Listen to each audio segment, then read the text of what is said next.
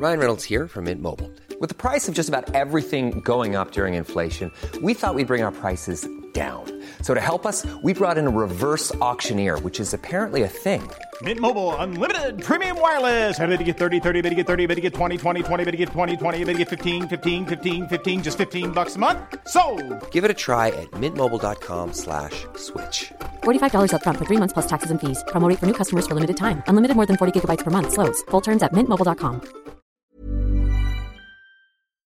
Para el gobierno. El gobierno debería entender que la Comisión Nacional de Derechos Humanos es un contrapeso del gobierno, no tiene que ser comparsa del gobierno.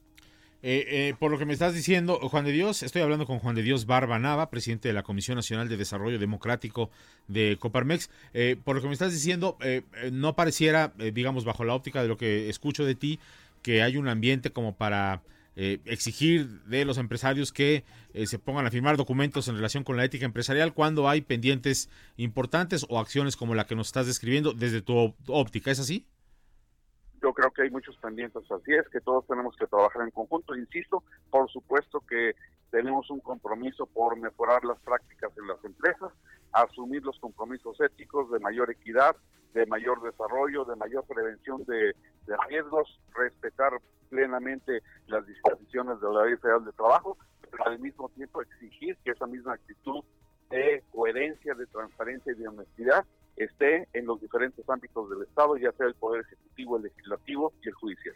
Y te pregunto finalmente, Juan de Dios, eh, en tu opinión, ¿qué, ¿cuáles son los temas que de manera inmediata el gobierno tendría que resolver desde la óptica de los empresarios en estas semanas que quedan antes de que termine el año? Reconocer que hay un grave problema de certidumbre, que hay falta de confianza, que hay proyectos que ha insistido el gobierno en llevar a cabo que no son viables. Los especialistas han estado diciendo que no es viable hacer una refinería de dos bocas, los cuestionamientos que se hacen al tren Maya, eh, la cancelación del aeropuerto internacional de Texcoco e insistir en el aeropuerto de Santa Lucía cuando las propias líneas aéreas han dicho que no están dispuestas a utilizarlo. Yo creo que es el momento, si queremos salvar el 2020, de reconocer las cosas que se están haciendo mal, de enderezarlas y de ver que eh, lo más importante es la búsqueda de un crecimiento económico. No solo se trata de una redistribución de la riqueza, la población sigue creciendo y la economía está estancada. A eso significa, y nuestro auditorio lo va a entender perfecto, como que tienes tú el mismo pastel y llegaron más invitados a la fiesta. A cada uno le va a tocar una rebanada más delgada. Creo que ya llevamos muchos años de un crecimiento mediocre y, que fue criticado por el quien ahora encabeza el gobierno federal, pero ahora estamos peor, porque ahora tenemos un crecimiento cero y las perspectivas en los próximos meses no se ven halagüeñas. Juan de Dios eh, Barba Nava, presidente de la Comisión Nacional de Desarrollo Democrático de Coparmex, gracias por la llamada. Al contrario, Carlos, gracias a ustedes. Gracias, muy buenas tardes. Le voy a dar información. Eh, bueno, eh, la nueva herramienta de seguridad de Uber permitirá grabar el audio del- en la app durante un viaje para usarlo en caso de denuncia. Esta información la tiene para nosotros José Manuel Arteaga. Hola, muy buenas tardes. Con la finalidad de brindar seguridad a los usuarios, en México se podrán grabar las conversaciones al interior de los vehículos que prestan el servicio de Uber, informó la empresa. Sakin Kansal, quien es director global de protocolos de seguridad de la firma, explicó que cuando en un viaje el usuario se siente incómodo por la conversación que realiza con el operador, puede solicitar en su aplicación de Uber la grabación de la conversación, la cual queda encriptada para el análisis de la empresa. Al respecto, Cecilia Román, quien es gerente de comunicación de seguridad de Uber en México, dijo que esta es una herramienta más para que las personas se sientan seguras y se dé más información a Uber de cualquier hecho que haya sucedido. Adicional a esta medida, a los usuarios que nunca han estado registrados en el perfil de Uber y que quieran pagar en efectivo por un viaje, tendrán que tomarse una foto de una credencial oficial y enviarla a la plataforma de Uber. Con ello, se va a verificar que es una persona auténtica. En esta reunión sobre seguridad de la empresa Uber que se realiza en esta ciudad de Sao Paulo, comentarte también que una tercera acción en seguridad es la detención de anomalías. Es decir, cuando un viaje se detiene por más tiempo del esperado, los equipos de la empresa en forma proactiva pueden llamar a los usuarios para ver si todo se encuentra bien. El objetivo, dicen los empresarios de Uber, es que los viajes sean seguros. Finalmente, una medida última es la que comenta Lourdes McLaughlin, quien es directora para operaciones policiales de Latinoamérica de la firma, es la importancia del 911. Esta es otra opción de seguridad y bueno, en el caso de México, cuando un usuario solicita la ayuda de este 911, la información irá directamente al C5 para que la asistencia de la policía sea más rápida. Hay que recordar que en México la empresa tiene 250 mil socios conductores en 47 ciudades en donde opera. Buenas tardes, informó para el Heraldo Radio José Manuel Arteaga, enviado a Sao Paulo, Brasil. El Minuto Tecnológico. Bueno, ya estamos en comunicación ahora con Mayra Contreras, directora general de TITS México, con su Minuto Tecnológico. ¿Cómo estás, Mayra? Hola, Carlos. Muy buenas tardes. Todo muy bien. ¿Tú qué tal? Bien, ¿qué nos tienes hoy? Carlos, pues hoy vamos a hablar de WhatsApp Business. Eh, el 7 de noviembre, pues se presenta una nueva función que permite que las empresas ofrezcan productos y servicios a sus clientes directamente desde la aplicación. Se llama catálogos o catalog en inglés, que permitirá que las empresas puedan agregar productos a su catálogo virtual dentro de esta aplicación y que puedan compartir obviamente en el chat con sus clientes para que ellos los puedan adquirir directamente pulsando sobre un enlace, Carlos. Y bueno, pues eh, esto ya va a estar accesible en, para todos los usuarios de Android y iPhone en Estados Unidos, México, Brasil, Alemania, India, Indonesia y Reino Unido por ahora. Antes, Carlos, pues obviamente los clientes debían preguntar por cada producto mediante el intercambio de mensajes instantáneos a través de WhatsApp Business, pero con esta nueva opción, pues será muchísimo más fácil. Y en algunos países como en India, Carlos, esto ya también tiene hasta el sistema de pago electrónico. Hoy todavía eso no está eh, para otros países. Veremos cómo vaya funcionando y es muy probable que lo puedan realizar en, eh, en los próximos meses o en los próximos años, no sabemos. Y bueno, esto pues trae al mundo empresarial un gran diferenciador en temas de tecnología, en donde la gente ya podrá trabajar a través de esta plataforma que ya contaba con más de 5 millones de usuarios, eh, por lo menos en todo lo que lleva del año, Carlos, y pues con esto seguramente tendrán mucho más alcance. Y aquí, bueno, pues también viene la parte legal, ¿no? En donde viene pues la parte de estafas, que como siempre puede suceder en una aplicación, y aquí tendrán también que trabajar para que los usuarios se sientan más cómodos y seguros y obviamente pues pueda ser una plataforma que no eh, tenga el menor eh, riesgo, ¿no? Para poder comprar estos productos, Carlos. ¿Y tú crees que, que habrá, digo, euforia al respecto? ¿La gente sí responderá?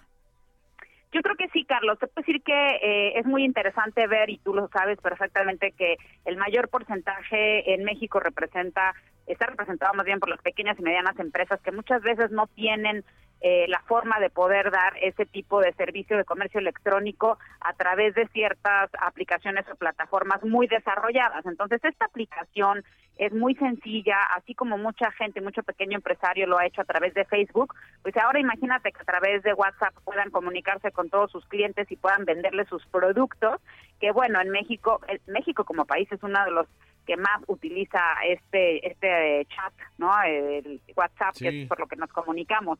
Entonces es muy probable que sí tenga mucho éxito, Carlos. Sí, es un poco angustiante la cantidad de grupos de chats en, los que uno está. Yo ya me quiero salir de todos. Fíjate que también se anunció que próximamente vas a tener la opción de ponerle ahí que no quieres estar en los grupos. Ah, sí, pues no. sí, creo que, creo que WhatsApp entiende. Ya no me pongan en ningún grupo, por favor. Este, pues ya, ya lo podrás poner en automático para, que nadie te agregue o simplemente tú aceptes o no si, si, si, puedes estar o no. Yo comparto también ese sentir, eh, Carlos, y es desesperante a veces todo lo que te llega. Y más si eres una persona como yo que, que no puede dejar de ver o de responder eh, pues sí, es un poco angustiante. Sí, bastante, bastante. Bueno, luego nos damos terapia, Mayra. Ok, me parece perfecto. Gracias. Saludos. Es Mayra Contreras, directora general de TITS en México. La estadística del día. Bueno, estamos ahora con Jorge Alonso Ortiz, catedrático del ITAM y su estadística del día. Hola Jorge, ¿cómo estás? Hola Carlos, ¿qué tal? Buenas tardes. ¿Qué nos tienes ahora?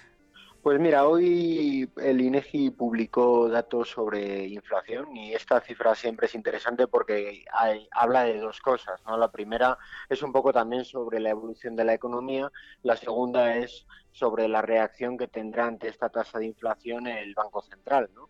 Eh, en este sentido, la tasa de inflación del mes de octubre de este año ha sido de 0.54%, un poco por encima de la de octubre de 2018, que estuvo en 0.51, pero aún se mantienen bastante por debajo de las de 2017. ¿no? Por lo tanto, lo que nos dice el Índice Nacional de Precios al Consumidor es que la, pues, pues la demanda no está presionando los precios al alza, ¿no? Y lo que, y lo que yo pienso que, porque hubo una discusión sobre si había que bajar 25 eh, puntos o 50 puntos la tasa de interés, eh, a lo mejor ahora es tiempo para bajar otros 25 puntos. Sí, ese es, un, ese es el punto más importante. Ahora, eh, eh, la subyacente en 3.68%, eh, ¿tú crees que le da ya confianza este dato a la Junta de Gobierno del Banco Central para hacer esta reducción adicional entonces?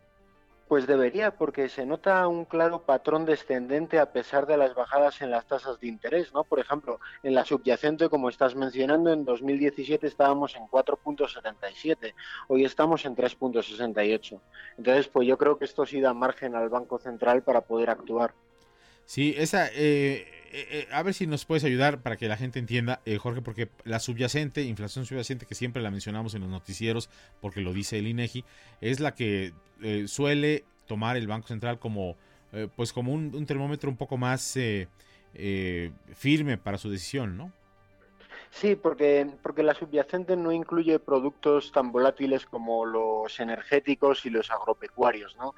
Porque las cosas fluctúan en función de las cosechas. Entonces, el Banco Central no quiere estar cambiando la tasa de interés así porque sí, porque un día, un día el petróleo esté más caro que el día siguiente, ¿no? Sí, sí, sí, sí. Pues sí, bueno, pues ahí está. Vamos a ver si, si, si te hacen caso, este Jorge. bueno, veremos. Muchas gracias. Gracias, saludos Jorge Alonso Ortiz, catedrático del ITAM. Vamos ahora al cierre de mercados con Ari Villalobos. Cierre de mercados. Gracias, Carlos. Muy buenas tardes. En medio de señales de progreso entre las conversaciones comerciales entre Estados Unidos y China, este jueves los mercados en Nueva York finalizaron al alza. El día de hoy el Dow Jones subió 0.66% y el Standard Poor's avanzó 0.27%. En línea con Wall Street en nuestro país, las bolsas cerraron con ganancias. El índice de precios y cotizaciones tuvo una variación positiva de 0.69% para ubicarse en las 44.110 19 unidades, en tanto que el FTSE Viva de la Bolsa Institucional de Valores ganó 0.65% para cerrar en los 905 puntos. Por otro lado, las noticias sobre la cancelación gradual de aranceles entre las dos mayores economías del mundo impulsaron al peso, por lo que el día de hoy ganó terreno frente al dólar. Según información del Banco de México, el dólar interbancario cerró la jornada en 19 pesos con 11 centavos, mientras que en ventanilla bancaria la divisa estadounidense se vendió en alrededor de 19 pesos con 41 centavos. En un momento regresamos a la ventana más poderosa al mundo del dinero del país. México, potencia económica, con Carlos Mota. Regresamos. Heraldo Radio. Habla Alejandro Moreno, presidente nacional del PRI.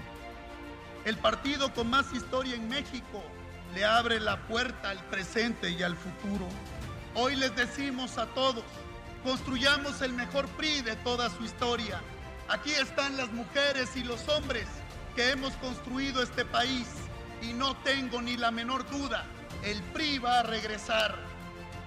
¡Que viva el PRI! PRI. Por primera vez en la historia, el Senado y la Cámara de Diputados son presididos simultáneamente por mujeres.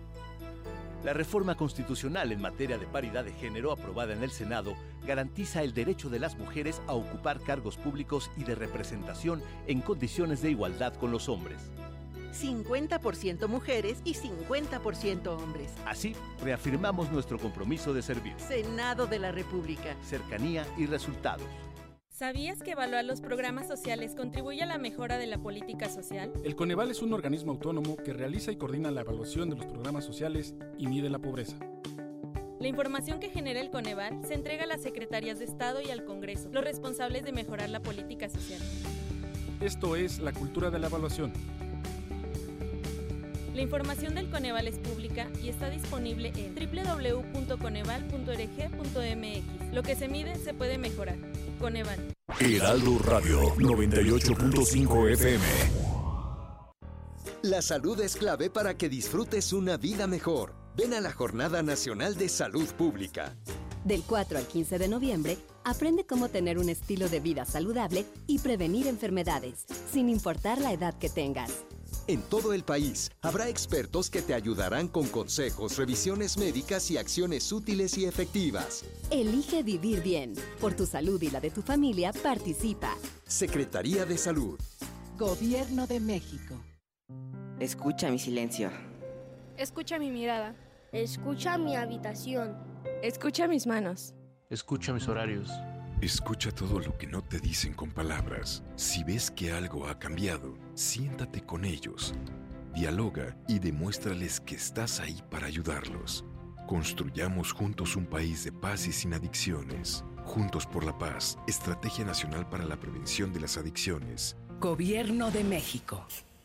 Sí, a veces sientes que no hay salida. Que nadie te oye. Ni te ve, ni le importa si estás triste o enojado. O a lo mejor no quieres decir nada. Porque no sabes qué te está pasando. Pero siempre hay opciones. Si necesitas ayuda, búscanos. Arroba línea de guion bajo la vida en Twitter o la línea de la vida en Messenger de Facebook. Aquí, te, escuchamos cualquier día a cualquier hora. Juntos por la paz. Estrategia Nacional para la Prevención de las Adicciones. Gobierno de México. Me lo dijo Adela. Jaime Bonilla, próximo gobernador, no sé por cuántos años. ¿Aguantas vara? Te voy a poner un audio. Plenamente usted decidió que quería competir aquí, aunque fuera una gubernatura de dos años. Sí, yo tomé la decisión cuando estaba de cinco años. Claro, que la cambiaron a dos años, sí. Yo me registré por cinco años. Yo no me registré por dos años. Y la convocatoria que existe es por cinco años. 10 a 12 de la mañana, de lunes a viernes por El Heraldo Radio. Estás escuchando a Carlos Mota en México Potencia Económica.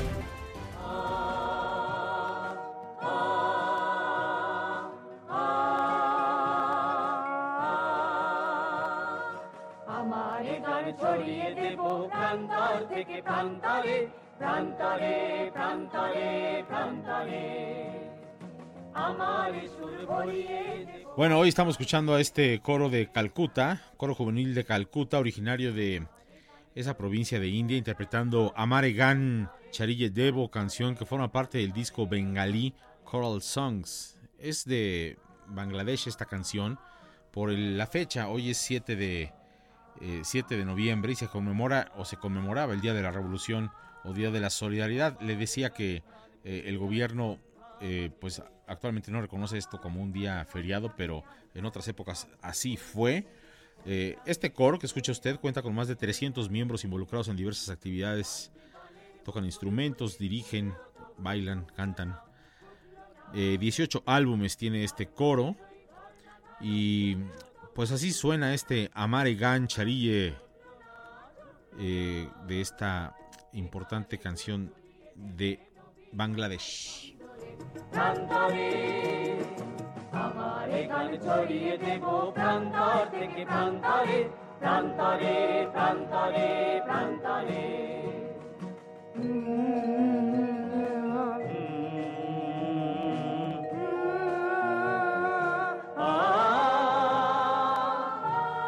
Una canción de Bangladesh con el coro juvenil de Calcuta. যারা পায় না পাক আলোর দিশা না পায় যারা কণ্ঠ যাদের নীরব হয়েছে Ciencia a la carta. Bueno, estamos en comunicación t- como todos los jueves con Luisa Cantú, directora del Buró de Investigación de ADN 40, para hablar de ciencia a la carta. ¿Cómo estás, Luisa? ¿Cómo estás, Carlos? Como cada jueves, muy contenta de estar aquí. ¿Y tú? ¿Qué nos tienes hoy? Bien, todo muy bien, adelante. Gran semana para la ciencia y la tecnología aquí en nuestro país. Si me permites, Sí. te voy a contar de dos eventos bastante buenos que están en este momento sucediendo. El primero, Carlos, es el Summit o la cumbre de la Singularity. Seguramente tú has escuchado eh, sobre esta plataforma colaborativa, digamos, que es una especie de comunidad global en la que se hacen negocios, se impulsan ideas, proyectos y todo está relacionado con la tecnología. Está ubicada físicamente en el centro de investigación de la NASA, que está en Silicon Valley, pero tiene presencia, digamos, remota en 119 países. En este momento tienen cerca de 400 iniciativas. Bueno, todo eso está en nuestro país en este momento, en Puerto Vallarta. Empezó el día de ayer, hoy es el segundo día y bueno, hay ponencias, mesas de discusión, talleres y de cosas más. Eh, lo que tiene que ver con justo cómo la tecnología va a revolucionar eh, nuestra forma de relacionarnos con el entorno talleres de robótica, modelos de aprendizaje, no diseños hasta de los futuros ecosistemas para ver cómo vamos a reaccionar al cambio climático. Una que a mí me gusta mucho eh, tiene que ver con la visualización de data. Para nosotros que nos dedicamos a la comunicación, estar informados sobre cómo llevarle a la gente la información de forma más accesible y casi dinámica, pues es un, un una pequeñita de 10 años, eh, Xochitl, que también ha estado en otros eventos de tecnología, con eh, su proyecto comunitario en San Cristóbal de las Casas y bueno, ha sido todo un hit. Entonces, sin duda, el evento de la Singularity U es uno que hay que seguir. Y el segundo, mi querido Carlos, me voy rapidísimo porque sé que tenemos poco tiempo, pero vale la pena, es la Ciudad de las Ideas, que tú y yo conocemos muy bien. Tiene ya varias ediciones, esta se lleva a cabo en Puebla, eh, entre el 8 y el 10 de noviembre. This is Epic, esto es épico, es el tema de este año y me quiero enfocar rapidísimo en dos temas. La presencia de las mujeres, Carlos.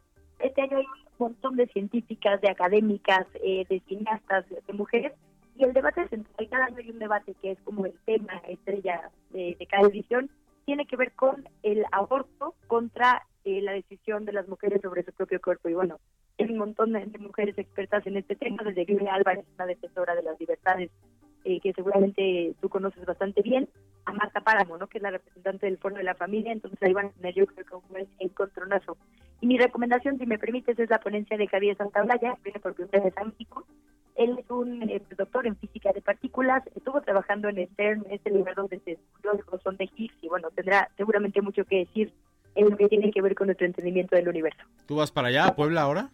Aquí estoy justo, sí, acabo de llegar hace un ratito y estoy lista porque vamos a tener en ADN 40 una transmisión estos tres días, entonces ahí lo que necesites con toda la confianza porque el programa está bastante bueno. Muy bien. Bueno, pues buenos eventos. Gracias, Luisa. Al contrario, un abrazo. Gracias, Carlos. Gracias, Luisa Cantú, directora del Buró de Investigación de ADN 40. El tema del día. Bueno, de acuerdo con un estudio de la consultora Crecimiento Sustentable, cuando los empleados son felices en su trabajo, presentan hasta 33% más energía y dinamismo aquí yo creo que en, esta cabina están como 33% más energetizados hoy, en, este programa en, en, particular.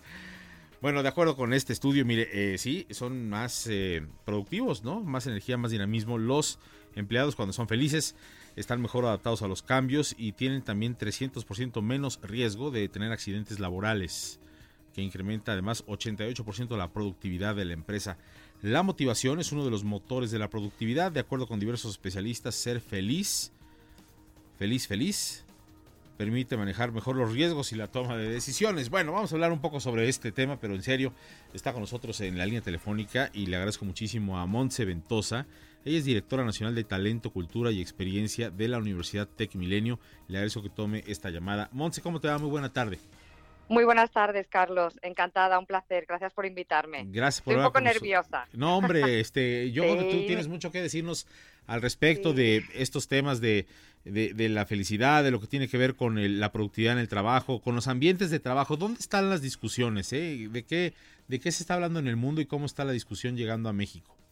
Fíjate, la discusión se está dando en, en el impacto que están teniendo los lugares del trabajo y el trabajo, por ende, en la salud de los empleados, en la salud de los colaboradores y por tanto en la salud de las familias, en la salud de la sociedad, una sociedad que cada día está más enferma, con un estrés de que se dice que uno de cada cuatro personas sufrirá estrés en su vida y las consecuencias que ello tiene.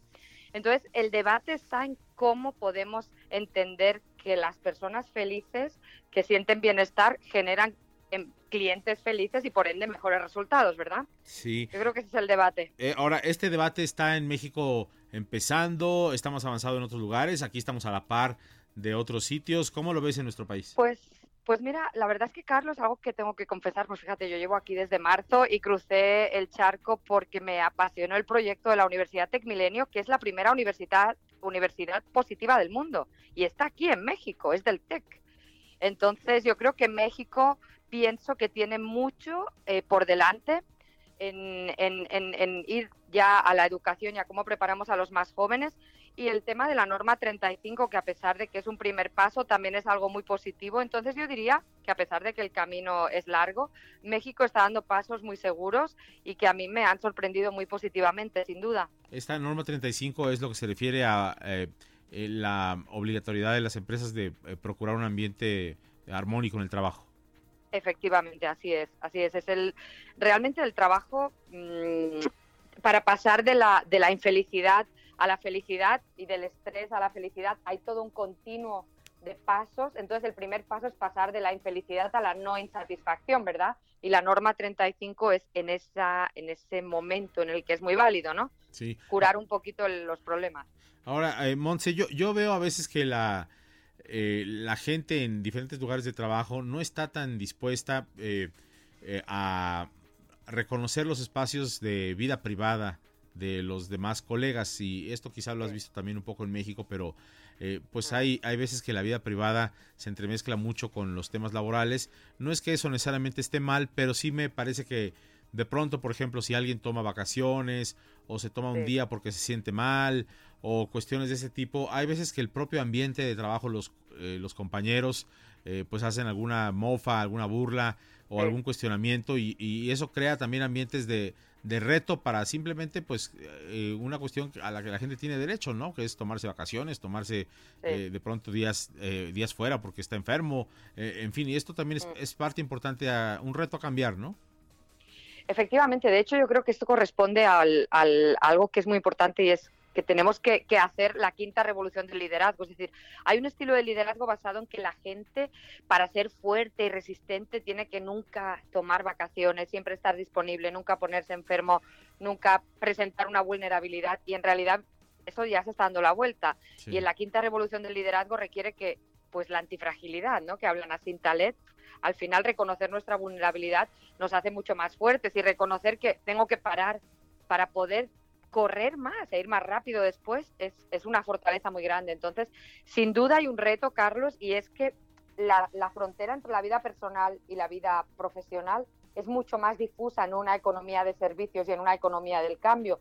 Y eso genera muchos conflictos por ambas partes. Para las personas, ¿respondo un mensaje o no? ¿A qué hora corto? ¿Cuándo estoy con mi familia? Entonces, estas múltiples demandas multicanales de familia, amigos, profesión, aprender, organización, compañeros, genera grandes, eh, grandes tensiones. Sí, Así sí. es. Oye, es- este, bueno, estoy hablando con Monse Ventosa, directora nacional de Talento, Cultura y Experiencia de la Universidad Tec Milenio. ¿Cómo eh, percibes a los estudiantes ahora que estás ahí en Tec Milenio? ¿Cómo percibes a los profesores, a los estudiantes abordando estos temas? Sí, pues fíjate, eh, algo que, que nos, bueno, que, que me llamó muchísimo la atención es que realmente hay una muy buena recepción por parte de las familias y de los alumnos, obviamente, a crear su propósito de vida y a aprender una nueva forma de cuidar de su persona desde la parte emocional, la parte física. Entonces, hay una muy buena recepción, pero te voy a decir más, lo que más me sorprende son las organizaciones. Las organizaciones en el siglo XXI y, y con la intrusión de los, de los robots, de los algoritmos, lo que está demandando son profesionales con las competencias eh, de vida, con la resiliencia, la flexibilidad cognitiva que estamos enseñando en TecMilenio y en el TEC también, ¿no? Sí. Entonces, eh, tiene muy, muy buena recepción el, el- el tener un ecosistema de bienestar y un propósito sobre todo, porque cada alumno que entra define su propósito de vida. Y así luego no le tiene que pasar como a algunos que nos pasa a los 40 o a los 30, que no sabemos muy bien qué queremos hacer con nuestra vida, ¿verdad? Sí, sí, eso, es- es- eso pasa, eso pasa mucho. Eh, ¿Tú estás en Monterrey o estás en la Ciudad de México? Estoy en Monterrey, pero bueno, a menudo vengo a Ciudad de México y, y bueno, y por todo, por todo México. Acabo de llegar y la verdad es que estoy enamorándome de este país fantástico. ¿Qué, qué, qué diferencias notas al respecto de lo que estamos hablando en cuanto a culturas de trabajo en las ciudades que has conocido acá? Pues, eh, pues bueno, probablemente la, cultura de trabajo. ah, Yo primero empezaría con una diferencia respecto a, Europa o a España que conozco mejor y es que aquí, aunque no lo parezca, y tú dirás, ¿en serio? No te creo. Eh, las personas tienen mucha mayor apertura al cambio. Las personas tienen muchas ganas de aprender y, y- y lo que necesitamos son líderes que sean capaces de llevar a todo este talento que tiene México a poder desarrollar su potencial. Y sí es verdad que, por ejemplo, pues en, he estado en, en la península, en Yucatán, y allí he visto pues personas con menos niveles de estrés, con mucha más preocupación por su salud física también, eh, menos sobrepeso incluso, ¿no? En, algunas, en algunos casos, y en general mucho interés también por aprender compartido, y en las grandes ciudades, metrópolis como Ciudad de México y Monterrey, pues un poquito más de aceleración, ¿no? Sí, sí, pues sí, eh, es, es, inevitable un poco y bueno, cada, eh, cada ciudad tiene su, sus propias dinámicas, ¿no? Te preguntaría a, hacia, hacia el futuro, eh, hacia dónde se tiene que orientar todo este debate, eh, cu cuáles son los, las avenidas de diálogo que te gustaría observar desde tu trinchera en la universidad, Mm. desde lo que eh, es la academia, desde lo que es también la iniciativa privada, los empresarios. ¿Qué te gustaría ir escuchando en México, en el mundo, para configurar un mejor ambiente de trabajo? Pues fíjate, me gustaría ir escuchando cada vez menos líderes que, que, nos piden que demostremos el impacto que tiene tener una plantilla y unos colaboradores que están felices, ¿no? Que, oye, demuéstramelo, pero si es que se ve, ¿no? Me gustaría ver unos líderes que lideran mucho más desde la confianza que desde el miedo, unos líderes positivos que se basan en fortalezas en lugar de en lo que falta por hacer, unos líderes, un, un lugar de trabajo apreciativo donde la gente crece y es feliz y no están estresados se enferman, donde, donde el mundo idealmente el trabajo es una manera de un motor de crecimiento personal que hace que las personas puedan florecer y no marchitar como lamentablemente está pasando. En algunos casos pues pues pues que han sido eh, bien notorios no como el caso de Orange en, en, en, Francia hace ya unos 20 años más o menos uno, unos 10 donde personas cometieron suicidio por un cambio eh, un cambio mm, organizativo que no estuvo bien gestionado. Entonces me gustaría que ya nunca más hubiera esas historias claro. y hubiera historias de gente que se supera a sí misma y cada día es mejor en su trabajo, ¿no? Claro. Ese Muy sería bien. mi sueño. No, pues eh, lo vas a cumplir, Monse. Gracias por hablar con nosotros. Seguro. Y este, estamos hab- hablando contigo sobre estos y otros temas. Muchas gracias. Gracias a vosotros. Gracias, Monse Ventosa, directora nacional de Talento, Cultura y Experiencia de Tech Milenio. Bueno, El gobierno de la Ciudad de México emitirá deuda por hasta 2 millones de pesos en la Bolsa Mexicana de Valores para financiar el proyecto Cablebús de la Línea 1, que tiene como ruta Chapultepec Indios Verdes en la alcaldía de Gustavo Amadero. La venta de los papeles se llevará a cabo el 27 de noviembre y tendrán un vencimiento de 10 años, muestra el prospecto de colocación. Esta es la primera emisión que la entidad federativa realizará en el 2019. La documentación presentada a las autoridades regulatorias indica que el gobierno de la Ciudad de México es un emisor AAA, según la calificación asignada por Fitch Rating y HR Rating, lo que significa que hay una fuerte confianza sobre sus finanzas y garantía de pago.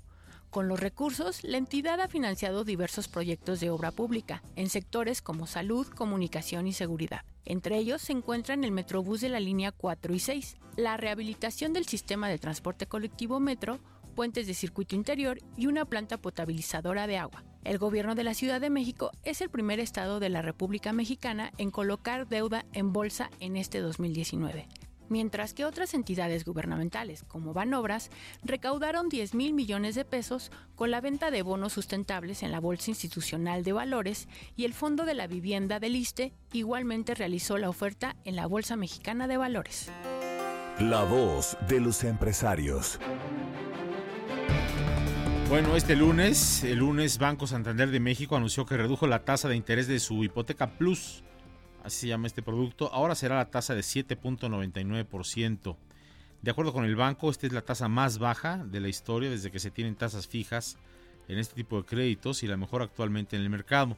Vamos a hablar sobre este tema. En la línea telefónica está con nosotros Antonio Artigues, director ejecutivo de banca a particulares de Banco Santander México. Antonio, buenas tardes. Eh, ¿Qué tal, Carlos? Buenas tardes. Eh, a ver, explícanos esta, eh, esta reducción en la tasa. ¿Efectivamente es la más baja? Pues sí, eh, hemos consultado con los organismos de, de vivienda, eh, donde se tienen que reportar pues la, las tasas que ofertan los bancos y es la tasa fija más baja que esté en anaquel, o sea, no de una campaña puntual y a plazos superiores a 15 años que jamás se ha ofertado en México, el 7.99. Eh, ahora, eh, ¿qué, qué, ¿tras qué mercado van? ¿Cuál es el mercado objetivo? Eh, ¿Qué se persigue con esto en cuanto a oportunidad para financiar eh, casas, apartamentos, lo que la gente estará comprando, Antonio? Pues sí, ¿no? Al final va destinado a cualquier cliente, a cualquier cliente incluso que esté vinculado o no con, con el banco. Al final el secreto, por decirlo de una manera, del, del producto es finalmente una, obviamente, el observar el entorno, eh, que tiene que ver con el mercado hipotecario, el inicio de descenso de la tasa del Banco de México y, obviamente, el tema de, de reconocer la vinculación presente o futura que una persona que nos solicite un crédito, cualquiera que sea, eh, y una vez que se ha aprobado, pues le, le, le, reconocemos, insisto, esa vinculación y eso repercute en esta tasa de, de 7.99. ¿Cómo está el producto estructurado? ¿Qué, qué requisitos hay? ¿Cuáles son hoy, eh, finales de 2019, los requisitos para que una persona acceda a un crédito de este tipo? Pues mira, el, al final obviamente pues lo, lo, lo, mismo que cualquier crédito hipotecario, lo primero de todo, que es pues acreditar eh, que se tiene un historial crediticio pues pues sano, eh, justificar unos ingresos y tal, pero la condición exacta de, de, poderse beneficiar del 799, esa vinculación, pues buscamos que fuera a través de, de, los productos básicos que normalmente una persona que solicita un crédito pues acaba teniendo en esta o en otra institución, que es nómina o depósitos, eh, una tarjeta de crédito y seguros. Y en el momento que alguien pues tiene eso o se compromete a tenerlo en un plazo de tres meses, nosotros desde un inicio le reconocemos ya esa intención o la vinculación si la tiene y se lo traducimos obviamente en esa tasa. Eh, ¿En qué rango eh, de precios se están adquiriendo eh, casas, apartamentos en este momento en México? ¿Cuál es el monto típico de un crédito hoy?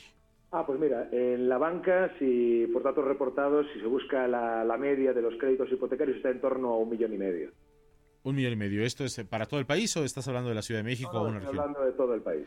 De todo el país. La gente está comprando más apartamentos, casas. ¿Qué tendencias ves? No, pues fíjate, al final la mayoría obviamente son, son departamentos y si lo dividiéramos incluso entre vivienda nueva y usada, esto ha ido evolucionando con los años y ahora está parejo, es más o menos mitad-mitad. Más o menos mitad mitad. Ahora sí, porque hay zonas del país en donde típicamente era casa lo que se compraba, pero hay algunos desarrollos ya de apartamentos que están empezando a crecer en, en las zonas céntricas de diferentes eh, ciudades. Eh, Antonio, preguntarte ahora, eh, ¿cómo, ¿qué tan dinámico está el mercado de hipotecas en general en México en este momento? Pues mira, está muy, muy dinámico. El mercado lleva una década pues con un crecimiento bastante sostenido. De hecho, incluso en el momento que las tasas de Banco de México subieron, pues los bancos, gran parte de esa subida la, la subsidiamos, no, no la repercutimos directamente en un incremento general de, de, tasas que fuera considerable y eso pues obviamente ha traído un mercado muy muy competido que, que al, final, al final acaba beneficiando pues a las personas interesadas en adquirir una vivienda y en contratar un crédito hipotecario. Si el Banco de México continúa reduciendo la tasa de interés, ¿ustedes eh, reducirán más esta tasa que nos estás detallando? Pues mira, tenemos lo, lo, que puedo hacer es contarte el, el pasado. En 10 años es la quinta vez que rompemos la, por abajo las tasas en este caso incluso batiendo un récord histórico, pues bueno, nuestra obligación es anticiparnos y si vemos que el mercado tiene una tendencia y el mercado nos lo demanda, pues estaremos muy atentos. ¿Este producto ya está disponible? Este producto ya está disponible desde el lunes pasado. Eh, ¿Y cuál ha sido la reacción inicial de la gente?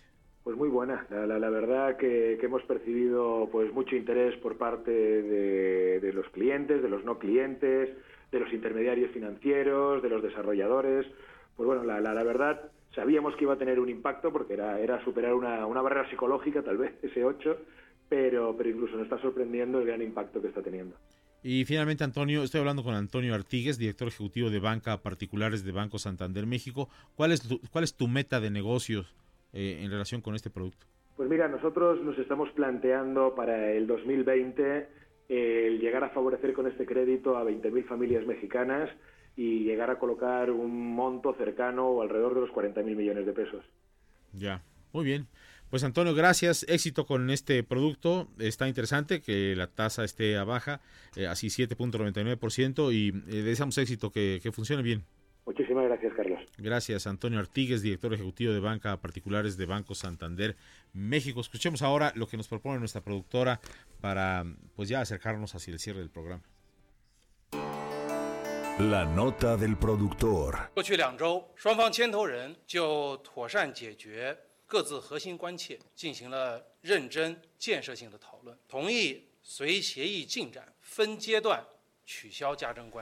Lo que estamos escuchando es la voz de Gao Feng, portavoz del Ministerio de Comercio de China, quien dijo este jueves que China y Estados Unidos acordaron cancelar por etapas los aranceles adicionales durante las fricciones comerciales. El mes pasado, el presidente de Estados Unidos, Donald Trump, y el de China, Xi Jinping, acordaron reanudar las negociaciones comerciales para resolver una disputa de más de un año sobre la política tecnológica e industrial de Beijing. Como parte de esta tregua, se comprometieron a suspender futuras alzas de impuestos. Gao Feng dijo en conferencia de prensa que los dos, las dos partes tuvieron conversaciones constructivas durante las últimas dos semanas y decidieron cancelar el arancel adicional paso a paso. Feng expresó, en las últimas dos semanas los principales negociadores comerciales de las dos partes tuvieron discusiones serias y restrictivas sobre cómo resolver adecuadamente las preocupaciones centrales respectivas y acordaron cancelar los aranceles adicionales por etapas de acuerdo con el progreso de la redacción del acuerdo. Eso será favorable para estabilizar las expectativas del mercado. Es favorable para las economías de China y Estados Unidos, fue lo que dijo. El presidente de Estados Unidos, Donald Trump, y el presidente chino Xi Jinping podrían firmar el acuerdo este mes, aunque aún no determinan dónde será. Originalmente estaba programada la firma para llevarse a cabo al margen de la cumbre de líderes de Asia-Pacífico en Chile, pero la cancelación de este país hizo pues necesaria reubicar eh, a quizá a Londres, donde podría ser la reunión después de una cumbre de la OTAN. Esto es lo que dice el portavoz del Ministerio de Comercio chino.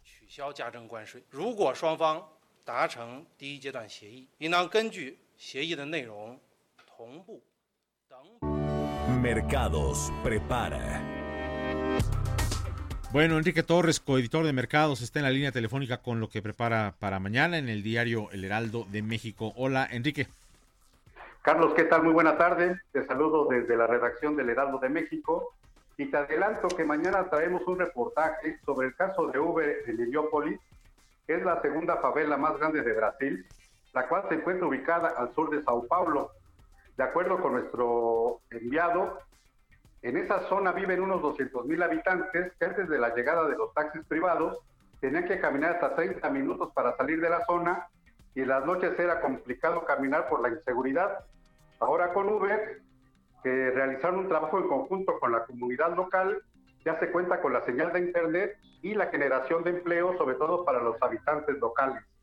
Esta información, Carlos, la podrán conocer mañana a detalle en nuestras páginas Asimismo, Carlos, te comento que también escribimos sobre el crecimiento que tiene el mercado de endulzantes, sobre todo con los productos con base de stevia, que registra un crecimiento en promedio anual de 30% en los últimos cinco años, sobre todo en el tema del cuidado de la salud entre los habitantes.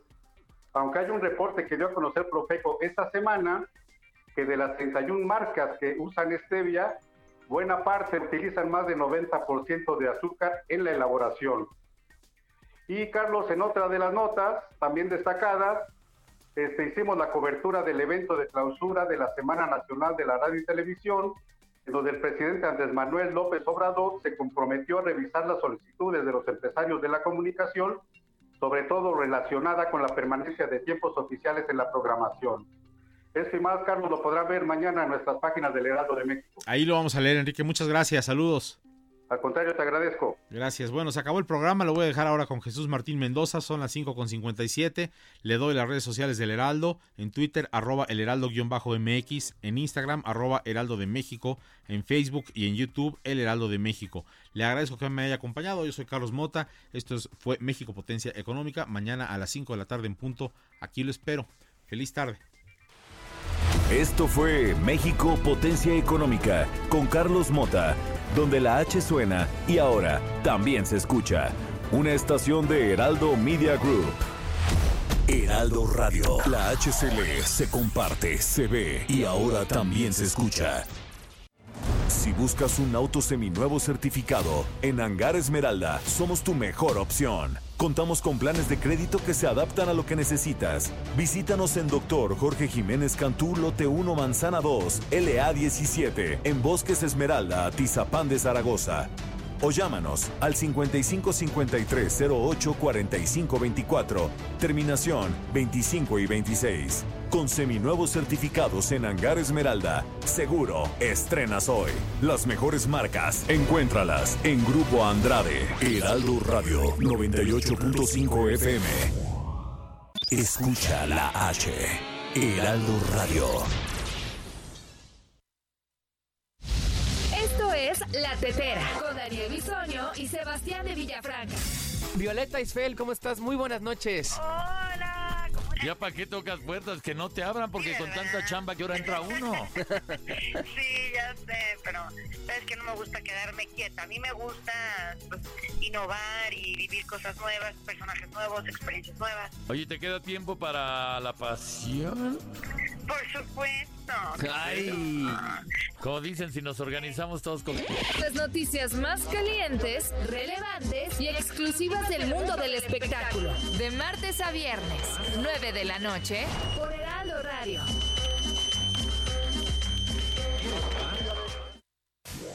Inicia las noticias de la tarde con Jesús Martín Mendoza en Heraldo Radio.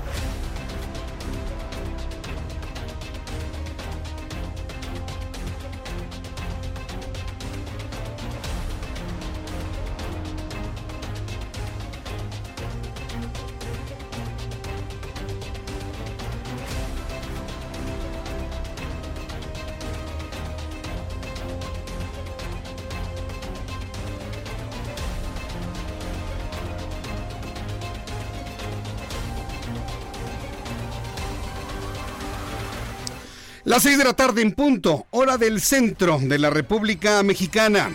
Le invito para que se quede con nosotros hoy con las noticias más importantes de este día, 7 de noviembre del año 2019. Súbale el volumen a su radio, le tengo la información más importante en este resumen de noticias. Le saluda Jesús Martín Mendoza con todo lo importante en este día. Primera noticia del día de hoy es que finalmente ya hay nuevo comisionado nacional de los derechos humanos. Se trata de la señora Rosario Piedra Ibarra quien ocupe el cargo en los próximos cinco años. Vamos a escuchar el momento de su nombramiento. Resulta electa la ciudadana María del Rosario Piedra Ibarra como presidenta de la Comisión Nacional de los Derechos Humanos para el periodo 2014-2019. Comuníquese. Bien, pues este, esta elección ha sido duramente criticada por la oposición, quienes han considerado que con la elección de Rosario Piedra, pues se ha perdido toda la autonomía de la Comisión Nacional de los Derechos Humanos. ¿Por qué? Porque la señora Piedra es adherente del movimiento de Andrés Manuel López Obrador. Así de claro y así de sencillo fotografías con él, coincide completamente con su forma de pensar. Está en duda la independencia de la señora Piedra eh, como presidenta de la Comisión Nacional de los Derechos Humanos. Es decir, es una persona fuertemente ligada al presidente de la República. ¿Tendrá independencia la Comisión Nacional de los Derechos Humanos con ella? Yo le invito para que me lo diga a través de nuestras formas de consulta, a través de mi cuenta de Twitter, arroba Jesús Martín MX. En unos instantes vamos a hacer un sencillo sondeo precisamente para poder eh, tener eh, temperatura, tomar temperatura de lo que está pensando la gente, el público, usted que escucha las noticias, ahora que Rosario Piedra Ibarra será la próxima ombudsperson al frente de la Comisión Nacional de los Derechos Humanos. El presidente Andrés Manuel López Obrador se dio cita, finalmente sí asistió a la edición número 60 de la Semana de la Radio y la Televisión que organiza la Cámara Nacional de la Industria de la Radio y la Televisión. El presidente aseguró tener buena relación con los empresarios de los medios de comunicación. En el momento en que se acercó hacia donde estaba este, esta persona que le informa, hacia su servidor Jesús Martín Mendoza, le pregunté que cómo se sentía cómo se sentía en medio de los industriales, ¿no? Con la idea de que nos diga finalmente si le pareció adecuado este encuentro y esto fue lo que nos contestó. A ver si nos contesta una pregunta el presidente de la República, Andrés Manuel López Obrador, en este primer encuentro. Presidente, ¿cómo se sintió con los radiodifusores? Oh, son mis amigos, ¿Cómo se sintió? Muy bien, muy bien, en mi casa. La verdad me da mucho gusto saludarlo, ¿eh? que le vaya muy bien. José Luis, que te vaya muy bien. Bueno, tuvimos ese primer encuentro. Bueno, pues fue lo que dijo el presidente. Dice, me siento como en casa, son mis amigos. Y esta respuesta, pues evidentemente quedará por si de repente hay un dejo de que no sean sus amigos. Es un documento sin duda interesante que guardamos hacia el futuro y que usted puede ver a través de nuestras cuentas de Twitter y también de Facebook. Más adelante le platicaré algunos de los anuncios importantes, anuncios importantes que hizo el presidente de la República ante los industriales de la red de la televisión. En primer lugar, se comprometió a revisar los tiempos oficiales. Recuerde que todas las emisoras de radio y televisión debemos pagar el 12.5% del tiempo aire al gobierno para los anuncios, un impuesto que se generó allá en 1968 después de los movimientos de Tlatelolco que usted los conoce.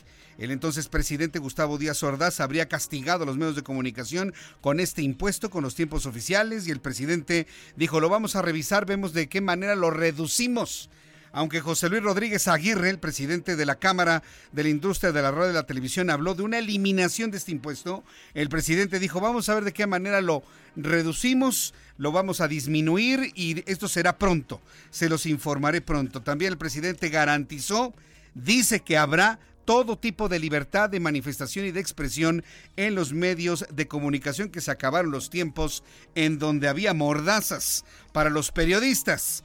Yo le transmito lo que dijo el presidente de la República. Vamos a ver al tiempo cómo se van a dar estas cosas, porque pues él podrá decir eso, pero la gente que lo rodea es ahí precisamente donde las cosas luego ya no funcionan, como ocurrió ayer, ¿se acuerda? Con la senadora Transviña, con la que platiqué ayer en el Heraldo Televisión. No, pues vaya, qué forma, ¿no? Si en ella se sustentara la libertad de expresión, olvídese, nadie podría decir nada absolutamente. Fue interesante sin duda el encuentro del presidente con los industriales de la red de la televisión. Algunos creímos que no se iba a enfrentar a este sector de la población y finalmente sí lo hizo unos cuantos minutos y posteriormente se retiró para atender otro compromiso. Mientras tanto, el presidente reconoció esta tarde a la jefa de gobierno Claudia Sheinbaum por el proyecto para la creación de la Universidad de la Salud, la cual ya cuenta con un plan de estudios y que tendrá para esta primera generación a mil estudiantes. Vamos a escuchar lo que dijo el presidente de la República. Tenemos una buena noticia que comunicar. Estamos teniendo una reunión de trabajo con todo el equipo que encabeza la jefa de gobierno, Claudia Sheinbaum, porque eh, está por iniciar eh, la nueva eh, universidad destinada a la formación de eh, médicos y de enfermeras. Esto fue lo que dijo el presidente de la República. También le informo que hoy por la mañana comenzaron los funerales de la familia Levarón en Sonora. En el Heraldo Televisión, Manuel Zamacona conversó con Alejandro Leiva, amigo de la familia, y le presentaré más adelante eh, parte de esta entrevista, pero tengo un adelanto en este momento, en este resumen. Toda la familia, toda la comunidad, Levarón, La Morita, están muy preocupados por la situación y temen que esto siga continuando, estos ataques, estas amenazas. Han recibido llamadas de extorsión de integrantes de la delincuencia organizada bueno, pues esto fue lo que comentó eh, Alejandro Leiva a mi compañero Manuel Zamacona. También el jefe de la oficina de la Presidencia de la República, Alfonso Romo, aseguró que los hechos violentos ocurridos contra la familia Levarón en la frontera de Sonora y Chihuahua, así como el operativo fallido para detener al hijo del Chapo, Video Guzmán en Sinaloa, no han afectado el ánimo de los inversionistas en México. También le informo que para hoy está pactada una reunión con el eh, presidente y los empresarios de la construcción del tren Maya. Por la mañana aseguró que a pesar de que le han eh, tenido algunas que han tenido discrepancias, se han tenido algunas discrepancias con la iniciativa privada, nunca se ha roto el diálogo y estaremos completamente atentos y pendientes de lo que ocurra. Y también el próximo Buen Fin, ya sabe, esta iniciativa que busca competir con el eh, con este jueves de acción de gracias en los Estados Unidos. Se hace un fin de semana antes para poder captar todas las ventas posibles en México. Bueno, pues el próximo buen fin se realizará del 15 al 18 de noviembre. Ante esto, la Procuraduría Federal del Consumidor anunció que operará estos días con 1.300 servidores públicos, 147 módulos instalados, 323 brigadas móviles, así como personal de guardia en sus oficinas del país. Aquí la recomendación es para que no compre cosas inútiles. No compre cosas inútiles. Es lo que le recomendamos aquí en el Heraldo Radio. Sí puede usted tener la oportunidad de comprar algo que necesita, pero si es algo que no necesita, si ya tiene cuatro teles, si ya tiene cuatro pantallas donde juegan sus hijos, ¿para qué quiere una quinta? No compre nada más por comprar, cuide la economía, cuide su bolsillo, cuide su economía, es muy importante lo que yo le digo. Cuide todo lo que tenga que cuidar y por favor no gaste a tontas y a locas, diría mi abuela. Entonces, por favor, cuide su dinero durante estos días del buen fin. Las autoridades de China y Estados Unidos ya en las noticias internacionales finalmente llegaron a un acuerdo para eliminar los aranceles que se impusieron mutuamente como parte de su guerra comercial. El Congreso de los Estados Unidos llamó a declarar a un asistente del vicepresidente Mike Pence como parte de las investigaciones por las presiones al gobierno ucraniano. En Tamaulipas le informo que la Secretaría de la Defensa Nacional aseguró 153 kilogramos de cocaína en el estado tras una revisión en un tractocamión con caja seca proveniente de San Juan del Río Querétaro y con destino a Reynosa. El hallazgo ocurrió en el puesto militar de seguridad estratégico La Coma, ubicado por la carretera federal en el tramo Matamoros, Ciudad Victoria. Desde Guadalajara, Jalisco, le informo que dos incendios se suscitaron durante la noche en Guadalajara y Tlaquepaque. Ambos dejaron daños materiales y lograron ser controlados por, bomberos municipales y todo apunta para ser un incendio intencional. Por poco y cobra la vida del padre e hija, pues él o los causantes le prendieron fuego al vehículo que se localizaba en la cochera. Un caso verdaderamente dramático y le tendré en nuestra sección de estados toda esta información que ocurrió allá en Jalisco. Vamos con nuestros compañeros reporteros urbanos, periodistas especializados en información de ciudad. Gerardo Galicia, ¿dónde te ubicas? Adelante, Gerardo. tenemos información, Jesús Martín, excelente tarde para nuestros amigos que utilizan el eje 2 sur. Si dejan atrás el eje 1 poniente de la avenida Cuauhtémoc con rumbo a la zona de la calzada San Antonio de Abad, se van a topar ya con intensa afluencia de autos y hay muchos problemas para transitar Jesús Martín para quienes eh, pasan la zona de Doctor Vertis y llegan hasta el eje central. Es eh, justo en este punto donde van a encontrar el mayor conflicto vial, habrá que manejar con mucha paciencia ya superando el eje central. El avance mejora notablemente y para quienes eh, transitan sobre la avenida Cuauhtémoc tenemos similares condiciones. Ha quedado completamente saturada de vehículos esta importante arteria del eje 2 sur hacia la zona del viaducto, así que no se confíen, habrá que salir con algunos minutos de anticipación. El carril que va en sentido opuesto hacia la zona centro de la capital está avanzando bastante bien, sí es opción para por lo menos llegar a Doctor Río de la Loza. Y por lo pronto, Jesús Martín, el reporte. Muchas gracias por la información, Gerardo Galicia. Hasta luego. Gracias, Gerardo Galicia. Vamos con Alan Rodríguez, quien nos tiene más información. ¿Dónde te ubicas, Alan? Adelante. Jesús Martín, muy buenas tardes. El día de hoy se registró una intensa movilización policíaca y de los servicios periciales en la zona de, el- de Calzada Miramontes y Calzada de las Bombas, exactamente en el Parque de la Alameda Sur, donde una persona de aproximadamente 50 años de edad se quitó la vida después de herir a la pareja con la que presuntamente se encontraba discutiendo una mujer de aproximadamente 52 años de edad, quien fue trasladada al hospital de Trauma Sur, en donde se reportó su muerte. Los hechos de, de fueron investigados por la Procuraduría General de Justicia de la Ciudad de México y son peritos los que se encuentran en estos momentos en la zona buscando los indicios para anexarlos a la carpeta de investigación. Por lo pronto, la información que tenemos, muy buenas tardes. Gracias por la información. Eh, Alan Rodríguez, tendremos más detalles más adelante aquí en el Heraldo Radio. Son las 6 de la tarde con 13 minutos, hora del centro de la República Mexicana. Así estamos iniciando nuestro programa de noticias. Yo le agradezco mucho que esté con, en sintonía con nosotros en este día 7 de noviembre del año 2019. Y como todos los días, Abraham Arreola. Abraham Arreola nos tiene lo ocurrido un día como hoy en México. Excelente jueves. Hoy tenemos información muy interesante en lo que sucedió en un día como hoy en México. 1956. Nace Pedro Plasencia Salinas. ¿Y ese qué? Ah, pues es un hijo de Carmen Salinas. Ajá. ¿Y luego? Ah, pero eso es solo para que lo ubiques, porque además de eso... Ponga productor esa rola. Fue ni más ni menos que el compositor Del extinto noticiario Eco. También trabajó con Juan Gabriel por 20 años, compuso el himno del Necaxa y por si fuera poco, es el autor de esta pieza del clásico melodramático llamado Cuna de Cuna de Lobos. Lobos.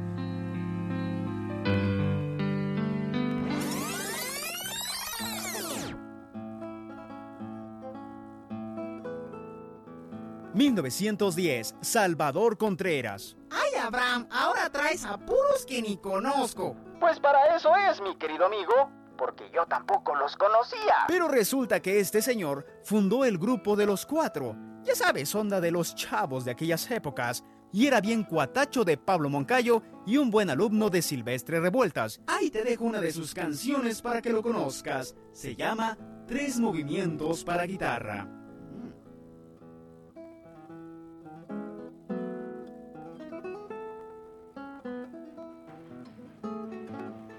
Y ahora una breve historia. Era 7 de noviembre de 1907. Jesús García Corona, con 25 años, trabajaba en la locomotora número 2. Frente a sus ojos, la caldera había perdido el control y con, el, viento, se avivaba cada, vez más.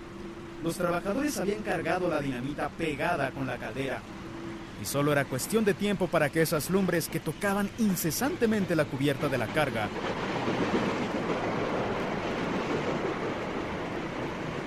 hicieran explosión. Al ver que el tren pasaría por Nacosari y al ver la cantidad de dinamita que existía, vio en sus ojos el futuro resultado. También recordó que su madre horas antes le había advertido de un peligro. Ya lo entendía. Aún así, pidió que los tripulantes abandonaran la carga. Los que se quedaron lo ayudaron a acelerar al máximo la velocidad del tren, para así explotar lejos del pueblo. Rosario, eh, bueno, la del próximo presidente de la Comisión Nacional de Derechos Humanos, y con esto eh, el PAN dice que hubo prácticamente un fraude en esta eh, en esta elección del Senado de la República. Ellos van a pedir la anulación de la elección, pedirán esto en la próxima sesión de, del Pleno para que ya no tome posesión Rosario Ibarra, Rosario Piedra Ibarra. Acaba de recordar que Rosario Piedra estuvo en el Senado, pero no tuvo eh, no pudo, eh, más bien no quisieron que tomara posesión en este momento porque dejaron que pasara en unos días hasta el próximo martes para que ella asumiera ya como eh, comisionada nacional de los derechos humanos. Correcto, bueno, pues eh, vamos a estar muy pendientes de todo esto porque la conferencia sigue fluyendo en estos momentos. Muchas gracias por la información. Hasta luego. Muchas gracias, hasta luego. Gracias, Misael. ¿A quién tenemos? Ah, ah, tenemos el sonido de la conferencia. Ahora vamos a escuchar lo que está sucediendo en esta conferencia. Habla en estos momentos Damián Cepeda. El senador de la República, Damián Cepeda, está dando a conocer lo ocurrido en la votación. Todo el Senado debe responder, anular, deslindar responsabilidades, volver a elegir la Comisión Nacional de Derechos Humanos y que pague las consecuencias que hizo el fraude electoral. Es el En un momento abrimos y es muy tarde. hago un llamado. Estamos escuchando a Emilio Álvarez y Casa, senador de la República sin partido político. De todos ya ha hablado Damián Cepeda, ya habló Kenia López Rabadán. Vamos a escuchar en unos instantes más. Emilio Álvarez y Casa. Los videos de la elección de hoy. La presidenta de la mesa responsable del resguardo de esa información. Tienen que estar todos disponibles y en línea en los últimos tiempos hemos visto un manejo absolutamente raro en lo que se refiere al canal de Congreso y por eso llamo a que se respete absolutamente la integridad de esos materiales. Segundo, no formo parte de Acción Nacional, pero me sumo en sus términos a la posición de la anulación de esta elección y la reposición del proceso. Es inadmisible que una figura como la CNDH esté envuelta en un escándalo de esta naturaleza. Por supuesto que con esto ya arruinaron el procedimiento no solo en términos de legalidad, sino legitimidad.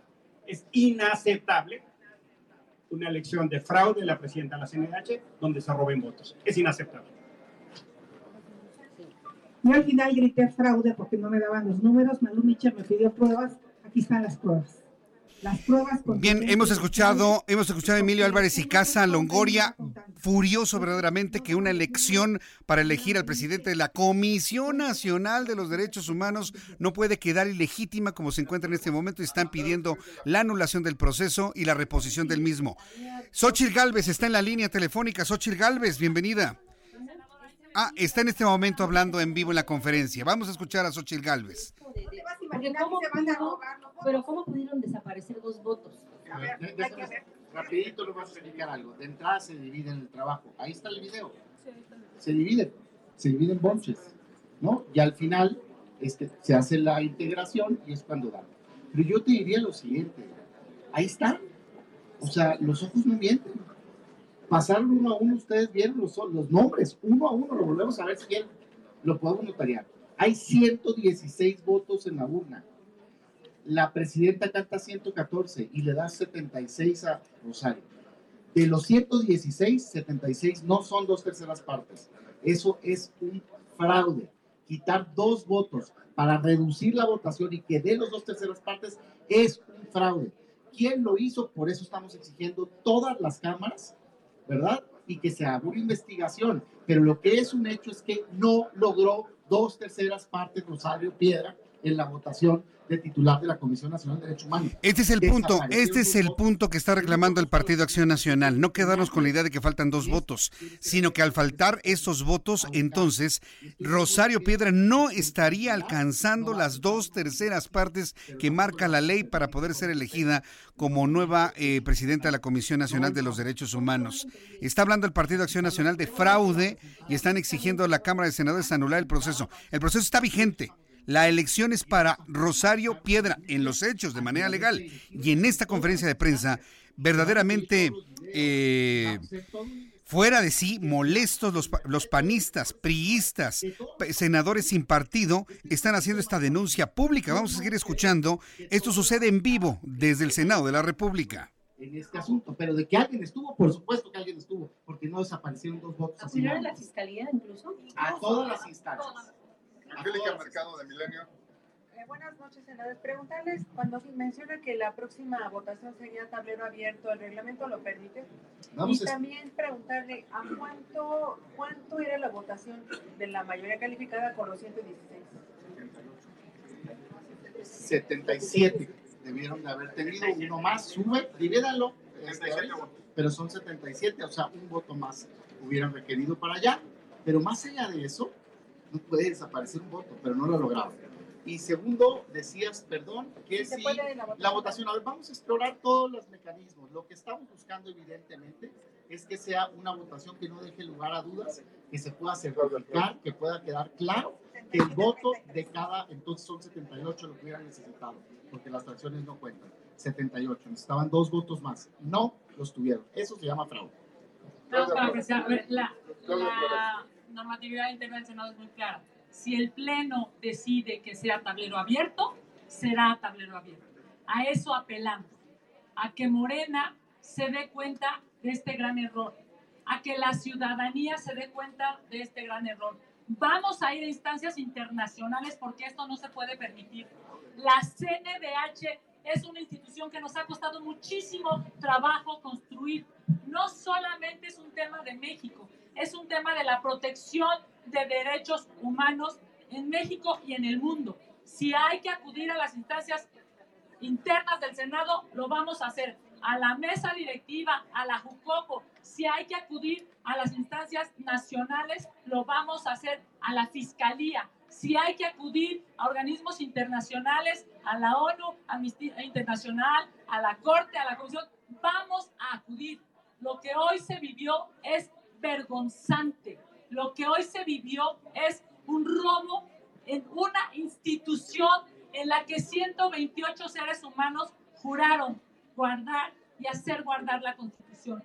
Esto es totalmente contrario. Por eso es que apelaremos a que la próxima elección sea a tablero abierto, con máxima transparencia y publicidad. Y si el Pleno lo aprueba, por supuesto que así deberá ser. Ojalá los compañeros y compañeras de Morena, que no son parte de este robo, los que no supieron que pasó eso, a los que no les preguntaron que iban a robarse dos votos, a los que no les consultaron, ojalá sean suficientemente éticos y dignos para respaldar la transparencia en el siguiente proceso.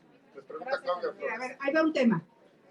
Si votaron 114, debe haber 14 votos en resguardo. Y nos deben decir de quién corresponden esos 14 votos. Y ahí van a salir dos que sí votaron. No les van a dar las cuentas con los que se quedaron. Ahí, ahí está la diferencia. O sea, en el resguardo nos va a decir, a lo mejor Primo Dote no votó. Ah, pues. Se sigue desarrollando esta conferencia de prensa, ya están redundando en lo mismo, el planteamiento está, no aparecen dos votos en el cómputo final y con la aparición de la no aparición de esos votos se reduce la cantidad de votos en total y parece que Rosario Piedra habría tenido las dos terceras partes. Si los dos votos aparecen, se suman, no tendría el el- las dos terceras partes. Es un asunto meramente matemático. Lo que están reclamando es que al ocultar, robarse, perderse, hacer los dobles, lo que haya sido dos votos, se está cometiendo fraude en la elección de una integrante, bueno, del próximo presidente, nada más y nada menos que la Comisión Nacional de los Derechos Humanos. Lo han considerado como inaudito, que lo van a denunciar a nivel internacional, que le están pidiendo al Senado que se reponga el procedimiento, que mientras tanto eso ocurre, no tome pro- protesta como ombudsperson Rosario Piedra el próximo martes. Y eso es, esa es la noticia que tenemos hasta este momento. Ya todo esto ya es redundar con las preguntas y las respuestas. Voy a ir a los mensajes, regreso enseguida. En cuanto termine esta conferencia, tendré alguno de los senadores del Partido de Acción Nacional para que nos digan qué es lo que encontraron en ese video, cómo pueden probar que efectivamente ahí hay más de un voto. Bueno, en fin, es, es, eh, insólito lo que acaba de ocurrir en el Senado de la República y la forma en la que está reclamando. Hay senadores del, del PAN, por supuesto, del PRI, del PRD, sin partido, como es Emilio Álvarez y Casa. Voy a los anuncios y regreso con esto y le invito para que me escriba a través de mi cuenta de Twitter, arroba Jesús Martín MX.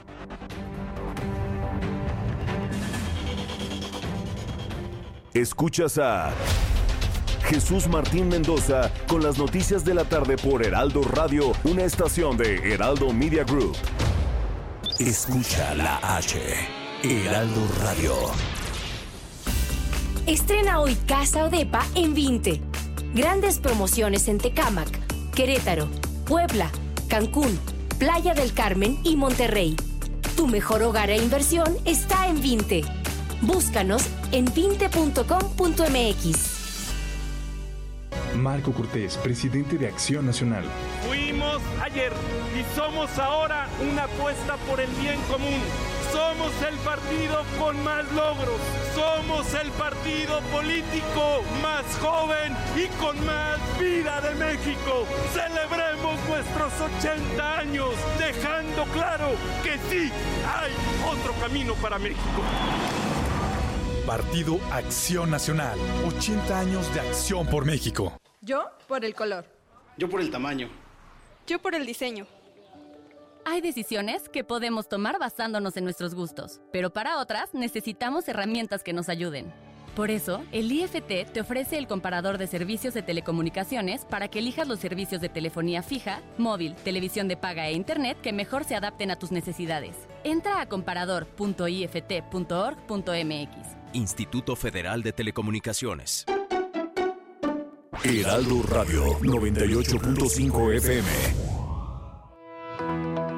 La reforma constitucional en materia de paridad de género aprobada en el Senado, se garantiza la participación igualitaria entre mujeres y hombres en todas las instituciones del Poder Ejecutivo, Legislativo y Judicial. En México somos la mitad de la población y ahora participaremos en la toma de decisiones en paridad. 50% mujeres y 50% hombres. Así reafirmamos nuestro compromiso de servir. Senado de la República. Cercanía y resultados. ¿Te ofrecieron un trago o un cigarro? ¿O un churro? Natacha. Y te dijeron que no pasa nada. ¿Seguro que no pasa nada? Antes de entrarle, deberías saber lo que las sustancias adictivas pueden causar en tu cuerpo. ¿O te gusta andar por ahí con los ojos cerrados? Mejor llama a la línea de la vida de Conadic 800-911-2000 cualquier día a cualquier hora. Aquí te escuchamos. Juntos por la paz. Estrategia Nacional para la Prevención de las Adicciones. Gobierno de México. El dengue es una enfermedad que se transmite por el piquete de un mosquito que crece en el agua. Juntos podemos detenerlo. Lava y tapa recipientes en los que almacenas agua. Voltea los que no estés usando. Tira todo lo que no sirve y pueda acumular agua. Recuerda, lava, tapa, voltea y tira. Sin criaderos no hay mosquitos. Y sin mosquitos no hay dengue. Gobierno de México. Mario Maldonado en Bitácora de Negocios.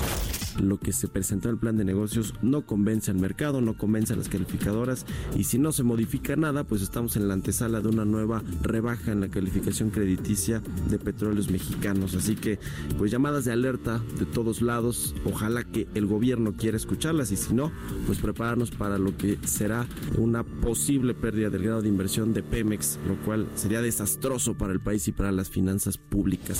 Lunes a viernes, 6 de la mañana, por El Heraldo Radio. Escucha las noticias de la tarde con Jesús Martín Mendoza. Regresamos.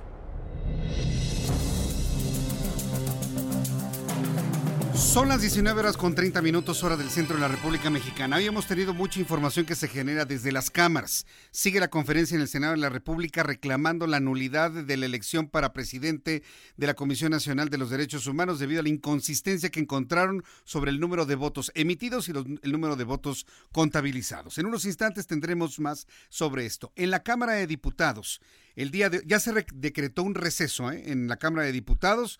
Los diputados van a regresar hasta el próximo martes y dejaron para hasta otro momento la discusión sobre la reducción de un 50% del financiamiento a partidos políticos.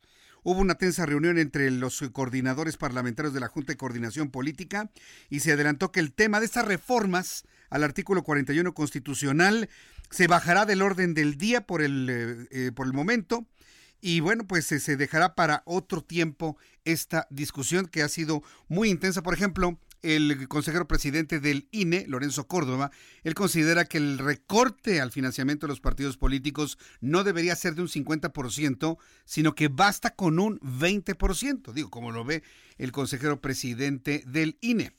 Tengo en la línea telefónica Alfredo Figueroa, quien es ex consejero electoral, a quien yo le agradezco estos minutos de comunicación con el auditorio del Heraldo Radio. Alfredo Figueroa, gusto en saludarlo, bienvenido. Buenas tardes, Jesús Martín, y por su conducto, saludos al auditorio. Es usted muy amable. ¿Cómo está viendo esta discusión sobre el financiamiento de los partidos? No es la primera vez que se plantea, hoy parece que va más en serio, no se ponen de acuerdo, se dejó la discusión para la próxima semana, pero bajar 50% el financiamiento de los partidos, mediáticamente y hacia un pueblo empobrecido, pues suena justo, pero en la operatividad de los hechos, ¿cómo lo ven quienes conocen este camino eh, de, este tema, Alfredo Figueroa? Pues mire, efectivamente me parece que eh, es una medida que de solo plantearse eh, adquiere una enorme popularidad, digamos, ¿no?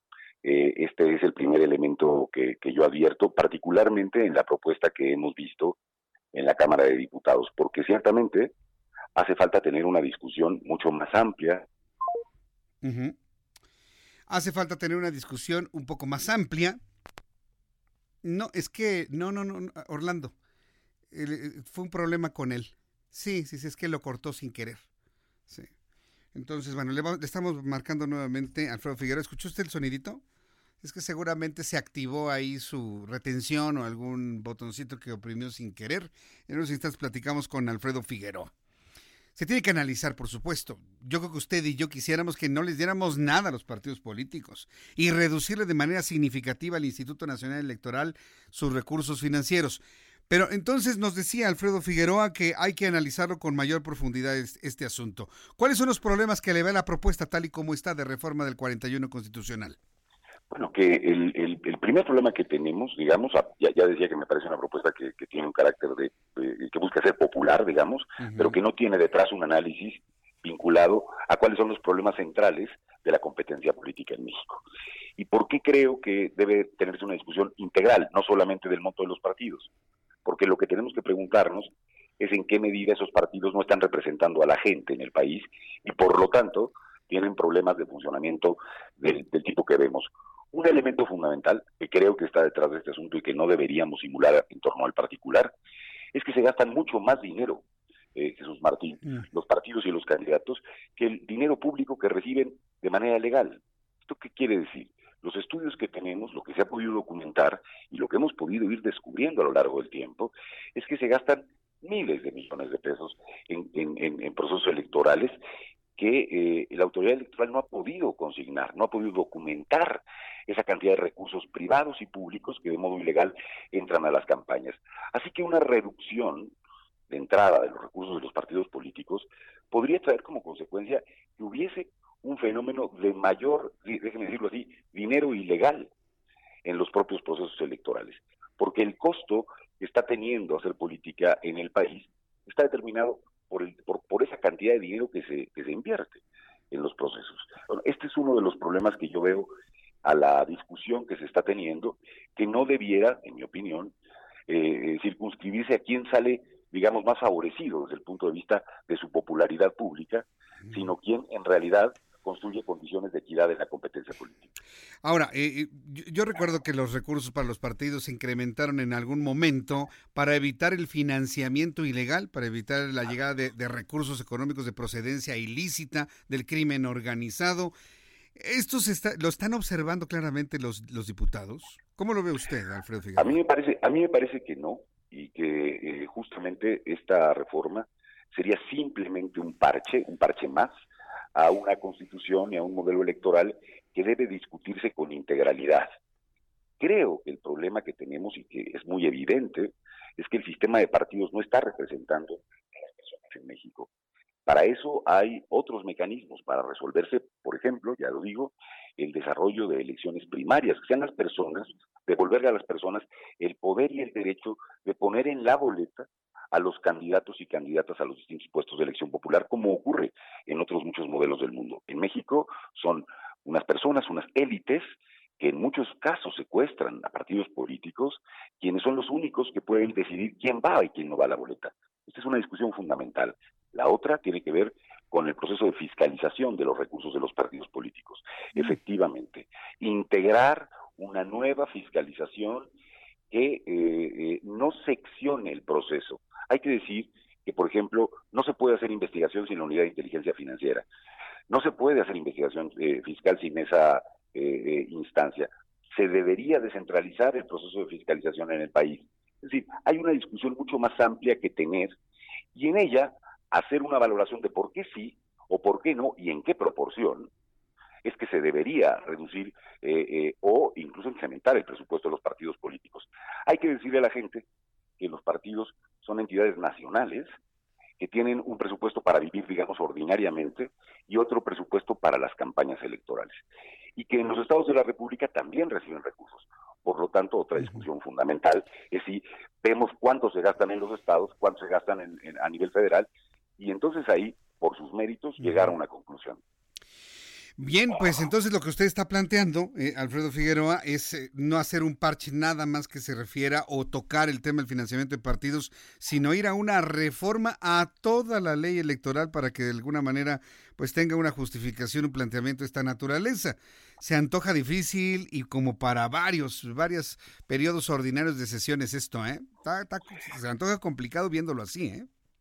Eh, efectivamente es complicado, pero me parece que va a ser peor asumir como consecuencia que eh, un grupo parlamentario, un grupo de legisladores o varios de ellos, por quedar bien o por, eh, digamos, adquirir mayor popularidad, decidan simplemente bajar el 50%. Yo digo, ¿por qué no el por qué no le bajan el 100%? ¿Por qué no el 90? ¿O por qué no el 5? Es decir, no hay ningún razonamiento, Jesús Martín, que lleve a esa conclusión, salvo que es exitoso, da likes y retweets en las redes sociales. es lo que decía, es un asunto meramente mediático. El consejero presidente del INE, Lorenzo Córdoba, habla de un 20% y que eso consideraría que sería suficiente. Vaya, se están dando cifras sin ninguna, sin ningún sustento, ninguna base, eh, vaya, bien analizada de profundidad y yo creo que por ese por esa razón hay este enfrentamiento con los diputados. Dejaron el asunto hasta la próxima semana y posiblemente hasta otro tiempo. Yo creo que esto no pasa en este periodo ordinario, ¿eh? por como ya veo las cosas. ¿Usted cómo lo ve, Alfredo? Se circuló un documento, es decir, hay, un, hay una modificación solo de este aspecto, y se circuló un documento que eh, eh, conocimos quienes estamos en la vida electoral, que nos hicieron llegar pues, diputadas y diputados, era la exigencia del Partido del Trabajo y del Partido Verde Ecologista de México para poder conseguir e involucrarse en una reforma que consiguiera las dos terceras partes en la Cámara de las Diputadas y los Diputados. Ese documento de un proyecto de reforma trae aspectos que son adicionalmente muy preocupantes, Jesús Martín. Yo creo que lo que hemos dicho distintas eh, personas que hemos estado en el mundo electoral ha alertado eh, de que esta discusión tiene que ser más amplia. Se trata de un documento gravísimo, entre otras cosas, porque debilita la fiscalización, Es decir, es un golpe contra todo lo que hemos avanzado en materia de fiscalización. Vuelve y da a los partidos la capacidad de hacer gestión social, Jesús Martín, en un país con estos niveles de desigualdad y además utilizar los recursos públicos para cualquier fin lícito. Es decir, ya no para la competencia, ni para mantener oficinas, ni para eh, construir capacitación eh, política, ¿no? Podría hacerse, por ejemplo, para regalar pisos o tinacos o cosas de este orden. Eso es muy grave. Y además, en el mismo documento que estaría ahí discutiéndose, apareció la decisión de que una vez que se hiciera esta reforma, desaparecerían todas las sanciones que el INE ha impuesto a los partidos políticos hasta la fecha. Entonces, eh, eh, es, es, un documento grave, preocupante, y creo, ojalá, que los legisladores reflexionen y que tengamos una posibilidad de tener una discusión pausada con quienes eh, han conocido y conocen de la vida eh, electoral y de las condiciones, digamos, que tiene la institución, como es el propio Instituto Nacional Electoral. Bien, pues yo le quiero agradecer mucho a Alfredo Figueroa que nos haya tomado la llamada telefónica, conocer estos elementos de criterio de esta discusión, que sí, yo coincido, ¿eh? va a tener que ser mucho más amplia, mucho más profunda, mucho más transversal, integral. Y bueno, pues veremos finalmente cómo se ponen de acuerdo en, ese, en esa petición los diputados la próxima semana. Muchas gracias, Alfredo Figueroa. Un fuerte abrazo y al auditorio. Gracias, que le vaya muy bien. Es Alfredo Figueroa, ex consejero electoral.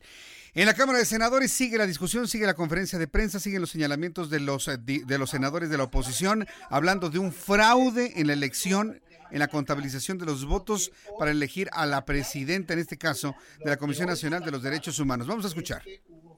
Eso es lo que ya está documentado y probado. ¿Quién lo maquinó y quién lo ejecutó? Es lo que se tiene Es Damián Cepeda, senador por el Partido Acción Nacional. Hoy lo que sí ya está aquí, ustedes lo vieron, ahí está, los 116 votos. Ese fraude ya está documentado. Lo otro, se tiene que abrir la investigación y el que lo organizó, planeó y ejecutó, sean una o varias personas, esas tienen que pagar. Esto es la noticia más importante, la noticia viral en estos momentos, que la oposición está hablando de un fraude en la elección para la presidenta, que fue Rosario Piedra, la presidenta de la Comisión Nacional de los Derechos Humanos. Mientras concluye esta conferencia, estoy esperando a que concluya para poder hablar con uno de los senadores, si es que se puede el día de hoy, si no, pues el día de mañana. Quiero informarle que en el objetivo de fomentar la educación y capacitación de los elementos de la policía, autoridades capitalinas inauguraron la primera ciberescuela para que los uniformados puedan concluir sus estudios de bachillerato. La jefa de gobierno de la Ciudad de México, Claudia Sheinbaum, aseguró que con este programa se busca impulsar la formación integral de los policías, por lo que podrán estudiar a su ritmo desde una hora al día.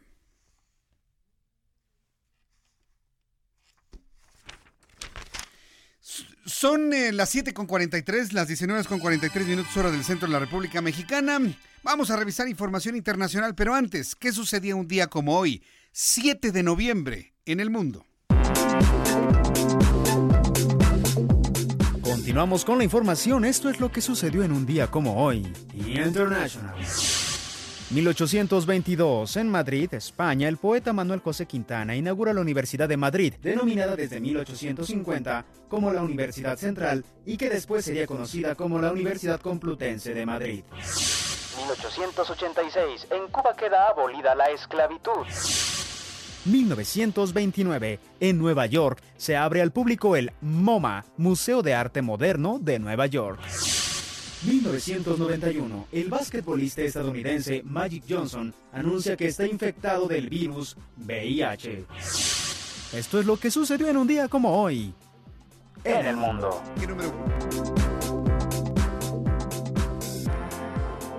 Muchas gracias a Abraham Arriola por la, la información internacional ocurrida en otros momentos del tiempo. Quiero informarle que los gobiernos de China y Estados Unidos lograron un acuerdo para poner fin a los aranceles que ambos se impusieron durante la guerra comercial iniciada en marzo de 2018, aunque dicha cancelación será de forma paulatina. Gao Feng, vocero del Ministerio Chino de Comercio, explicó que funcionarios de su país se reunieron con una comitiva estadounidense donde acordaron eliminar los impuestos en la misma proporción conforme avancen las negociaciones. Faltan 16 minutos para que sean las 8 de la noche.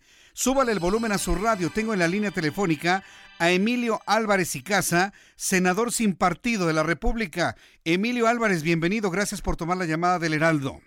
Jesús Martín, buenas noches y por tu conducto al auditorio del Heraldo. muchas gracias. Escuchamos hace unos instantes al aire eh, el posicionamiento de usted, senador, que, que lo escuché molesto, evidentemente, por este fraude que parece, o bueno, ya lo han confirmado con elementos, se ha generado en la elección nada más y nada menos que del próximo presidente de la Comisión Nacional de los Derechos Humanos, presidenta Rosario Piedra. ¿Cómo se dieron cuenta de esto? Coméntenos la historia, senador. Jesús Martín es una vergüenza, es una absoluta vergüenza que en el Senado de la República se esté dando un fraude para la elección de la presidenta de la CNDH le presentamos aquí a los reporteros en el Senado de la República, estoy hablando de ahí, un video donde llevamos el conteo uno a uno de las y los senadores que votan. Votaron 116 senadores y la mesa directiva contó 114. Incluso las sumas que pusieron, faltan dos votos. ¿Y por qué eso es importante? Porque con esos dos votos, Rosario Piedra no tendría mayoría calificada y no sería entonces la presidenta de la CNDH. Wow. ¿Dónde están esos dos votos? Es, gravísimo, pero ¿dónde están esos dos votos? No pudieron desaparecerse. E, eso es, justo lo que hemos pedido. Eh, estos resultados son absolutamente ilegales. Llamamos a la anulación de este proceso, a la reposición de la elección y a que se delinden responsabilidades. He pedido específicamente a Jesús Martín que la presidenta de la mesa directiva del Senado, la senadora Mónica Fernández, resguarde el material de circuito interno que tenemos acá para tener todas las evidencias. La película, el video, el material que se presentó hoy es del canal del Congreso, es una proyección abierta y lo que queremos es que esté absolutamente resguardado todo el material videográfico, el circuito interno del Senado de la República para mayor transparencia, porque lo que hoy estamos viendo es un absoluto escándalo. No les damos los votos y entonces prefirieron robarse dos es que es verdaderamente increíble lo que, lo que se ha informado. La noticia surgió, le voy a decir, senador, en el momento en el que yo entrevistaba a Rosario Piedra. En ese momento en el que estábamos al aire, empieza a surgir la información, se lo di a conocer a ella, me dice que ya iba camino a Monterrey que ella, bueno, pues estará dispuesta a lo que diga el Senado si se repone o si no es la próxima presidenta de la Comisión Nacional de los Derechos Humanos, que porque ella va a defender los derechos humanos en cualquier trinchera. Eso nos dijo, yo se lo comparto, para que, bueno, por esa parte, pues no haya algún tipo de, de, cambio de posición, ¿no? De quien pues supuestamente salió electa, ¿no? Por supuesto que le agradezco la, la, referencia. Yo estoy apenas saliendo de la conferencia de prensa y, y siempre bienvenida la nota. Y, por supuesto, lo que hemos pedido es que la presidenta de la mesa no convoque a Rosario Piedra hasta que este gravísimo hecho de fraude en el Senado en la elección de la presidenta de la CNDH quede absolutamente zanjado. Pero a ver, en este momento, ¿es legal la elección con la que se eligió a Rosario Piedra? ¿Quién tiene que anular el procedimiento con estos elementos? ¿Cuál es el procedimiento, senador? Ahora, ahora se hace una discusión que tiene tres órdenes, una discusión política, una administrativa y en su caso penal para delindar responsabilidades.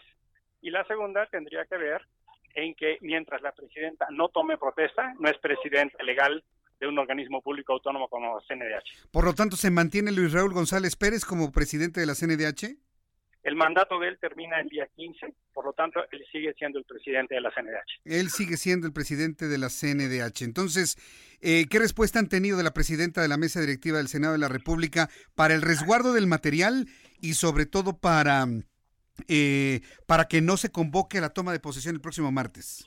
Apenas esto se ha hecho público ya estamos justamente en las sesiones para hablar con la presidenta de la mesa directiva. Vaya, esto, esto es, verdad, sí es gravísimo, sobre todo porque la propia Rosario Piedra nos decía que la CNDH no existe, que porque fue eh, una institución creada por Salinas de Gortari para dar la apariencia de respeto de derechos humanos y con ello lograr el Tratado de Libre Comercio. Eso nos decía. Y, bueno, pues ahora con, con, una elección así, ¿cómo queda la, la institución de derechos humanos en México? Y se lo pregunto a alguien que conoce profundamente el tema de los derechos humanos, Emilio Álvarez. Hoy por, hoy por hoy, quien queda absolutamente cuestionado es el Senado de la República, en un proceso viciado en su legalidad y su legitimidad. Eh, es inadmisible que en el México del, del 2019, y quienes prometieron no mentir y no robar, estén dando hoy un ejemplo lo contrario. Yo no sé quién lo hizo. Lo que sí sé es que hubo un fraude. Lo que sí sé es que esos dos votos de diferencia.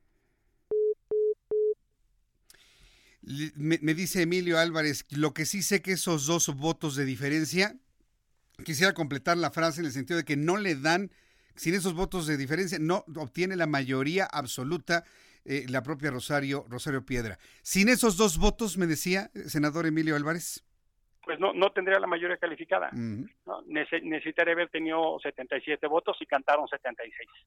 Eh, claramente, claramente, aquí hay un asunto donde ya está viciado el proceso.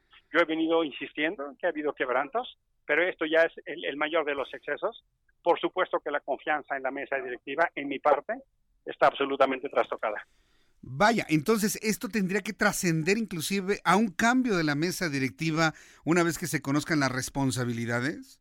Puede ser el caso, puede ser el caso. Vamos a, por supuesto, a, a tomar la discusión en su tiempo y forma, pero en lo que a mí corresponde, yo no puedo estar en ninguna confianza cuando votaron y se dio uno a uno, 116 senadores y senadoras, y cantan y cuentan 114. ¿Qué? ¿Cuántas veces ha pasado esto y no se habían dado cuenta, senador? Bueno, pues ese es justo el tema. Ahora resulta que entonces vamos a tener que construir mecanismos de confianza para nuestras propias votaciones. Y es que es una vergüenza, Jesús Martín. Es que, es que de, de- de verdad que no, no, lo- no lo puedo creer.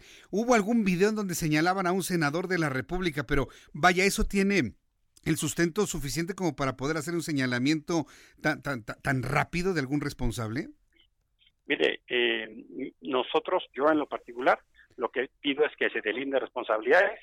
El hecho inaudito es que hay un fraude en el Senado de la República para la elección de la presidenta de la CNDH. Y lo lamento por Rosario, ¿eh? Ella no tendría por qué tener estar sometida a esta circunstancia y condición. Sí, no, por supuesto. Estaba sorprendidísima cuando estaba fluyendo la información y ella al aire aquí con nosotros No, hace bueno. unos cuantos minutos. Estaba eh, sorprendida, estaba impresionada y por eso nos, nos comentó esas eh, ideas que ella tiene de la defensa en cualquiera de las trincheras. Emilio Álvarez y Casa, nos hemos conocido hace muchos años, lo he conocido sí. como un defensor de los derechos humanos. Eh, ¿Qué, qué- qué qué sentimiento le provoca esto ante una comisión que, como hemos escuchado de algunos panistas, ha costado tantos años construir? me, me genera una sensación de un enorme dolor y frustración, porque la CNDH debe ser ante todo una magistratura moral, cuyo arrope sirva para proteger a las víctimas.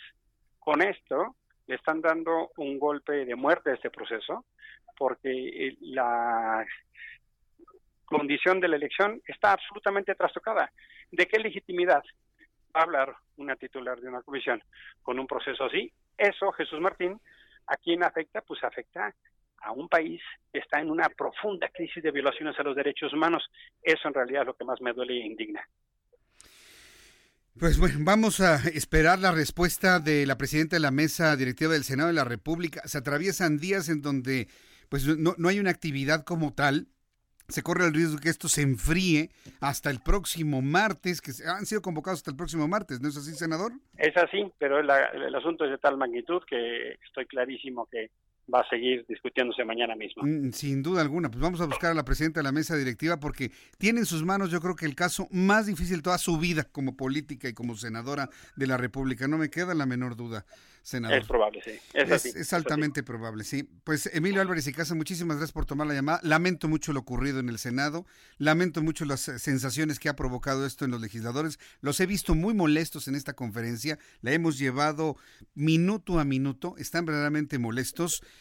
Y bueno, pues eh, va- vamos a serenarnos y con la, la evidencia y la ley en la mano, pues pedir la reposición del proceso. No, no hay de otra, ¿no? No hay de otra, no hay de otra y así vamos a hacer. Gracias, senador Emilio Álvarez y Casa, por este tiempo. Hasta luego. Hasta pronto, Emilio Álvarez y Casa. Está.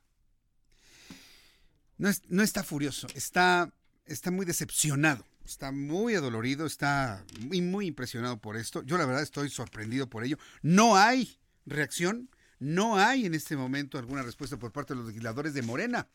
¿Verdad, Orlando? Geo, no, no, no tenemos reacciones por parte de legisladores del Movimiento Regeneración Nacional ante este reclamo que hace la oposición en el Senado.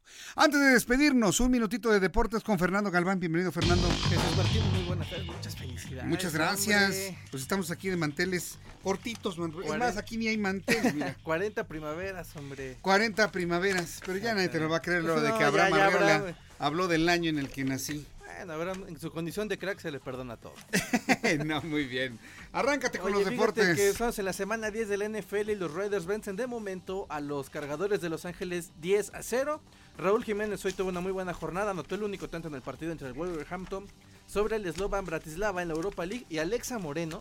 Esta mujer, esta gimnasta es un ejemplo. Ese es el resultado de pensar en cosas fregonas. Ya lo hemos Alexa Moreno. Alexa Moreno. Hoy ganó el Premio Nacional del Deporte en la categoría de no profesional. Ah. Terminó tercera en, en el Mundial de la Especialidad y ya también logró su boleto para los Juegos Olímpicos de Tokio 2020. Muy bien. ¿Te acuerdas que en las Olimpiadas pasadas se la comieron que porque estaba llenita y que no sé qué tanto? Bueno, Sí, cómo no. esta mujer no hizo caso, se puso a hacer lo que tiene que hacer, que es entrenar, y mira, los resultados caen por su propio peso. Muy bien, bueno, pues felicidades para Alexa. Claro que sí, no, súper merecido, un, Súper un merecido, qué orgullo para, para el deporte mexicano. Me da un enorme gusto. Muy bien, pues es lo que tenemos entonces. Es, eh, hoy haciendo tanto deporte, fíjate, el mundo ya se está, también ya sabe que ya es como final de año. Es que todos están celebrando mi cumpleaños. Exactamente, todos dijeron, hoy os vamos Sí, a ahorita, dedicar". ahorita nos vamos a partir pastel allá. Exactamente. Muchas gracias, Fernando Galván. Muy buenas noches. Buenas noches. Y ya nos vamos cuando faltan cuatro minutos para que sean las ocho. Quiero agradecer infinitamente a todas las personas que me han escrito, a todos sus eh, felicitaciones de cumpleaños. De verdad que les agradezco sus comentarios, sus buenos deseos. Eh, los buenos, eh, no he leído malos deseos, afortunadamente no dudo que los haya, pero también los agradezco infinitamente a nuestros amigos que me escriben a través de Twitter, a través de YouTube, a través de mis cuentas personales, correo electrónico. Muchísimas gracias por sus comentarios y buenos deseos.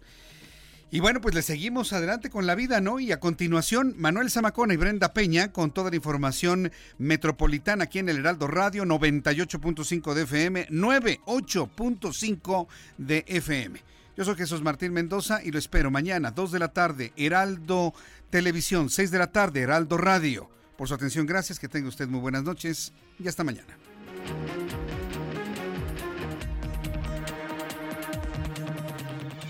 Esto fue Las Noticias de la Tarde con Jesús Martín Mendoza.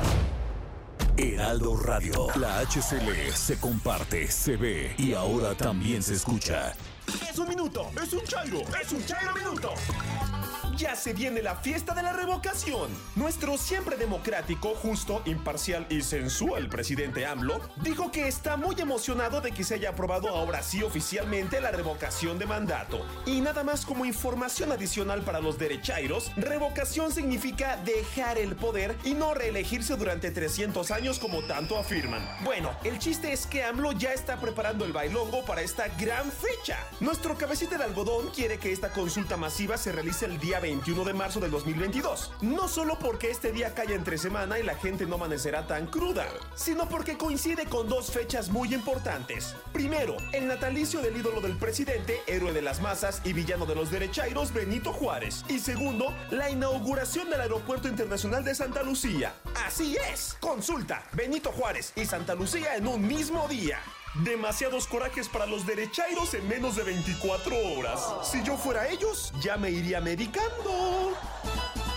Es un minuto, es un chairo, es un chairo minuto. Heraldo Radio 98.5 FM. Esto es La Tetera con Daniel Bisoño y Sebastián de Villafranca. Violeta Isfel, ¿cómo estás? Muy buenas noches. Ya para qué tocas puertas, que no te abran porque con tanta chamba que ahora entra uno. Sí, ya sé, pero sabes que no me gusta quedarme quieta. A mí me gusta pues, innovar y vivir cosas nuevas, personajes nuevos, experiencias nuevas. Oye, ¿te queda tiempo para la pasión? Por supuesto. Ay, como dicen, si nos organizamos todos con... Las noticias más calientes, relevantes y exclusivas del mundo del espectáculo. De martes a viernes, 9 de la noche, por Heraldo Radio. En 2016, Grupo Andrade decide incursionar en medios informativos relanzando El Heraldo de México, un periódico que modernizó la industria. De forma paralela nace heraldodemexico.com.mx y dos años después de transmitir nuestros contenidos en plataforma digital, se materializa el sueño en televisión. En 2019, El Heraldo de México incrementa su oferta multimedia con señales de radio en el país, con el compromiso de atender las preferencias y necesidades de la audiencia, generando contenidos originales, información veraz y de calidad. Hoy, Heraldo Media Group se robustece transmitiendo en la República Mexicana con el firme objetivo de lograr contacto uno a uno, transmitiendo programas unitarios, formatos y noticieros que nos permitirán lograr mayor cercanía con las audiencias, potenciando el alcance de nuestros contenidos a millones de hogares. Es la HD El Heraldo, la que sí se pronuncia, ejerciendo un periodismo valiente y libre, la H que no se queda callada, la que critica y propone. En el Heraldo de México, la H lee, se comparte, se ve y ahora también se escucha. Heraldo Media Group. Heraldo Radio. Brenda Peña y Manuel Zamacona están listos para actualizarte los hechos relevantes con la mirada fresca que los caracteriza.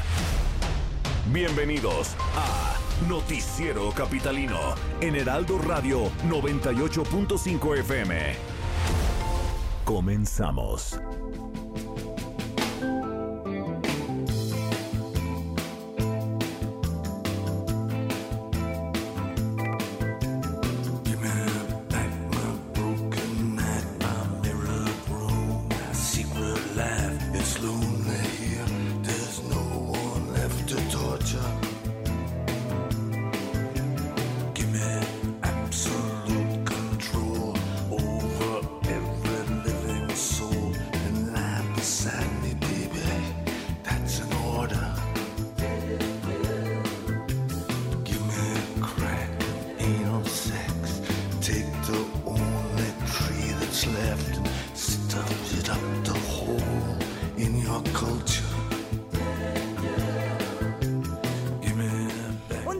Hoy, pero del 2016, falleció el poeta, novelista y cantautor canadiense Leonard Cohen.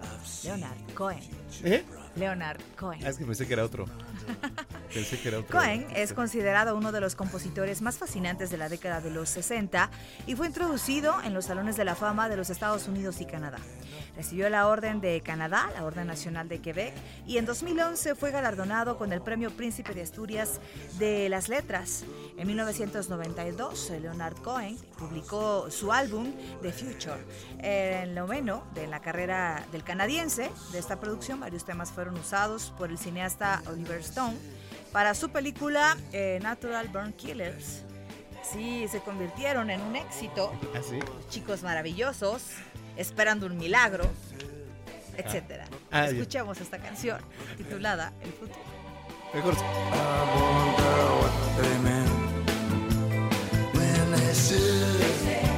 they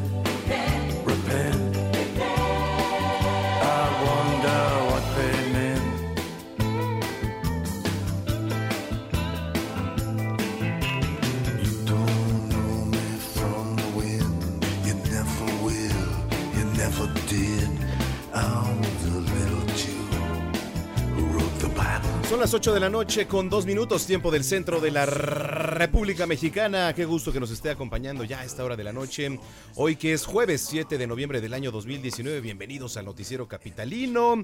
Nosotros estamos transmitiendo completamente en vivo desde Torre Carrachi, aquí en Insurgentes Sur 1271, en la colonia Extremadura Insurgentes. Bueno, pues qué gusto poder acompañarlo. Tenemos muchos temas, algunas entrevistas muy interesantes. Escríbanos por favor en las redes sociales para estar en contacto y eh, estar leyendo todos y cada uno de sus comentarios. Arroba el heraldo-mx Arroba Bren-Penabello. y arroba Zamacona al aire. Esto es el Noticiero Capitalino 8 con 3. Comenzamos.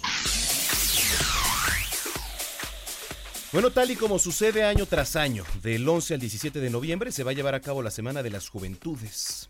Este festival nació en 2013. Es más, ¿tienes por ahí al sonido La Changa, querido Orlando?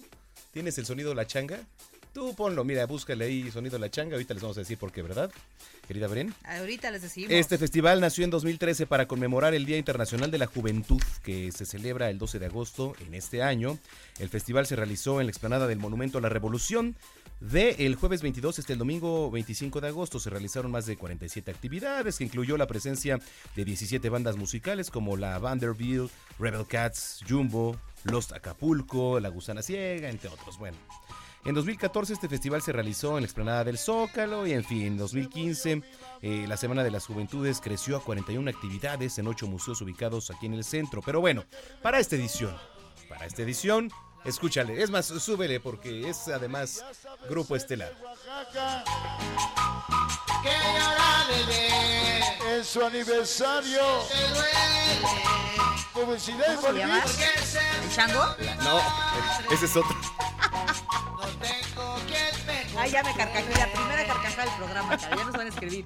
Oye. Este, Ah, ¿Cómo sí, se llama? no, la canción sí, te lavaste la cara, ¿no? Y, oye, este, pero ¿por qué le estamos poniendo el sonido? La, la, la Porque changa. tú lo pediste, dice. noticiero capitalino, lino, Sonidero, lino. dero, Bueno, dero, dero, dero, vamos, pues vamos, es vamos, que- vamos, vamos, vamos. Exacto. Para esta edición, ya, Ay, ya, que- que- ya habló Laris, No le como dices. voy a no le desviar la llamada. favor. Voy a desviar la llamada. Para esta edición se han confirmado a Alejandro Markovich, integrante de Caifanes, Antidoping, eh, bueno, ya es integrante. Elemento Rústico, El Gran Silencio y Grupo Nietzsche, entre muchos otros. Además espera una banda sorpresa y entre ellos, Sonido La Changa. La changa. 100% la. Changa. Sí, oye, bueno, se, se dice que podría ser una de las que se presentará en el Corona Capital. Bueno, no, el sonido de la changa no creo que se presente en el Corona Capital. O sí, quién sabe, por qué ahora. el- ¿Te no imaginas? creo, ¿eh? No creo. Bueno, pues que las fechas de ambos Bueno, por ahí festivales de la una de la coinciden. mañana podría quedar bien, ¿no? Ya que están un poco Ya más, Todos con la quijada mucho volteada. más ambientados. con la Mucho quijada volteada, muchos, ¿no? Oye, este, pero es que en la, hace rato en, en tele tuvimos la oportunidad de entrevistar a Beatriz Olivares, que es la directora del INJUVE, de la, del Instituto de la Juventud aquí en la capital. Que es de Iztapalapa para el mundo, ya nos dijo, y Sí. que además baila de todo, ¿eh? Entre ellos, el sonido de la changa. Nos- ah, sí. Sí, pues no ves que le preguntamos, oye, ¿ustedes bailan el sonido de la changa? No, sí, pues yo vengo hasta para, para, ah, bueno, pues muy bien. Así que tómelo en cuenta. Más información en la página del INJUVE, son las 8 con 6. Vamos a las calles de la Ciudad de México. Quien no sabemos si baila sonidero o no es Jerry Galicia. Jerry, ¿cómo estás? Muy buenas noches. Buenas noches, mi querida Brenda, Manuela. No bailo sonidero, pero le hago el payaso. Bueno, bueno, ¿Está ya te- tendremos que coincidir en algún baile, querido Jerry. Así es. Tenemos un reporte importante, mi querida Brenda, Manuela, para nuestros amigos que van a transitar en la zona centro de la capital, que van a utilizar el circuito del Zócalo. Hay que hacerlo con mucha precaución. Tenemos el cruce constante de muchísimas personas. Hay varios eventos. El primero de ellos, el Festival de las Flores, que se está realizando justo en el corredor Francisco Madero. Son cientos y cientos de arreglos florales los que se han colocado en este punto con eh, motivo del Día de Muertos para mostrar la diversidad eh, natural que tiene nuestro país. También tenemos la mega ofrenda en el Zócalo de la Ciudad de México se iba a llevar, de hecho, eh, hay unos problemas técnicos para poder realizar la ópera Moctezuma segundo se iba a realizar justo en Ciudad del Zócalo. Tenemos a cientos de personas que ya están listas para poder disfrutar de esta ópera en el Zócalo de la Ciudad de México. Sin embargo, hay problemas técnicos. Están tratando de, de reparar, están tratando de buscar qué lo está fallando. Así que tenemos ya el cruce constante de muchas personas que comienzan a retirarse. Habrá que tomarlo en cuenta. Si van a utilizar el circuito del Zócalo, se avanza de manera aceptable, pero tenemos a eh, personas ya retirándose de este punto. Y por lo pronto, el reporte. Gracias, querido Gerardo. Ger- Gerardo. Gerardo. Ese es otro. Querido Jerry, te mandamos un abrazo, buenas noches y seguimos en contacto contigo. Todos de regreso, excelente. noche. Buenas noches. Bueno, y en otro punto de esta capital se encuentra nuestro compañero Alan Rodríguez, que nos tiene más información. Querido Alan, ¿cómo estás? Buenas noches.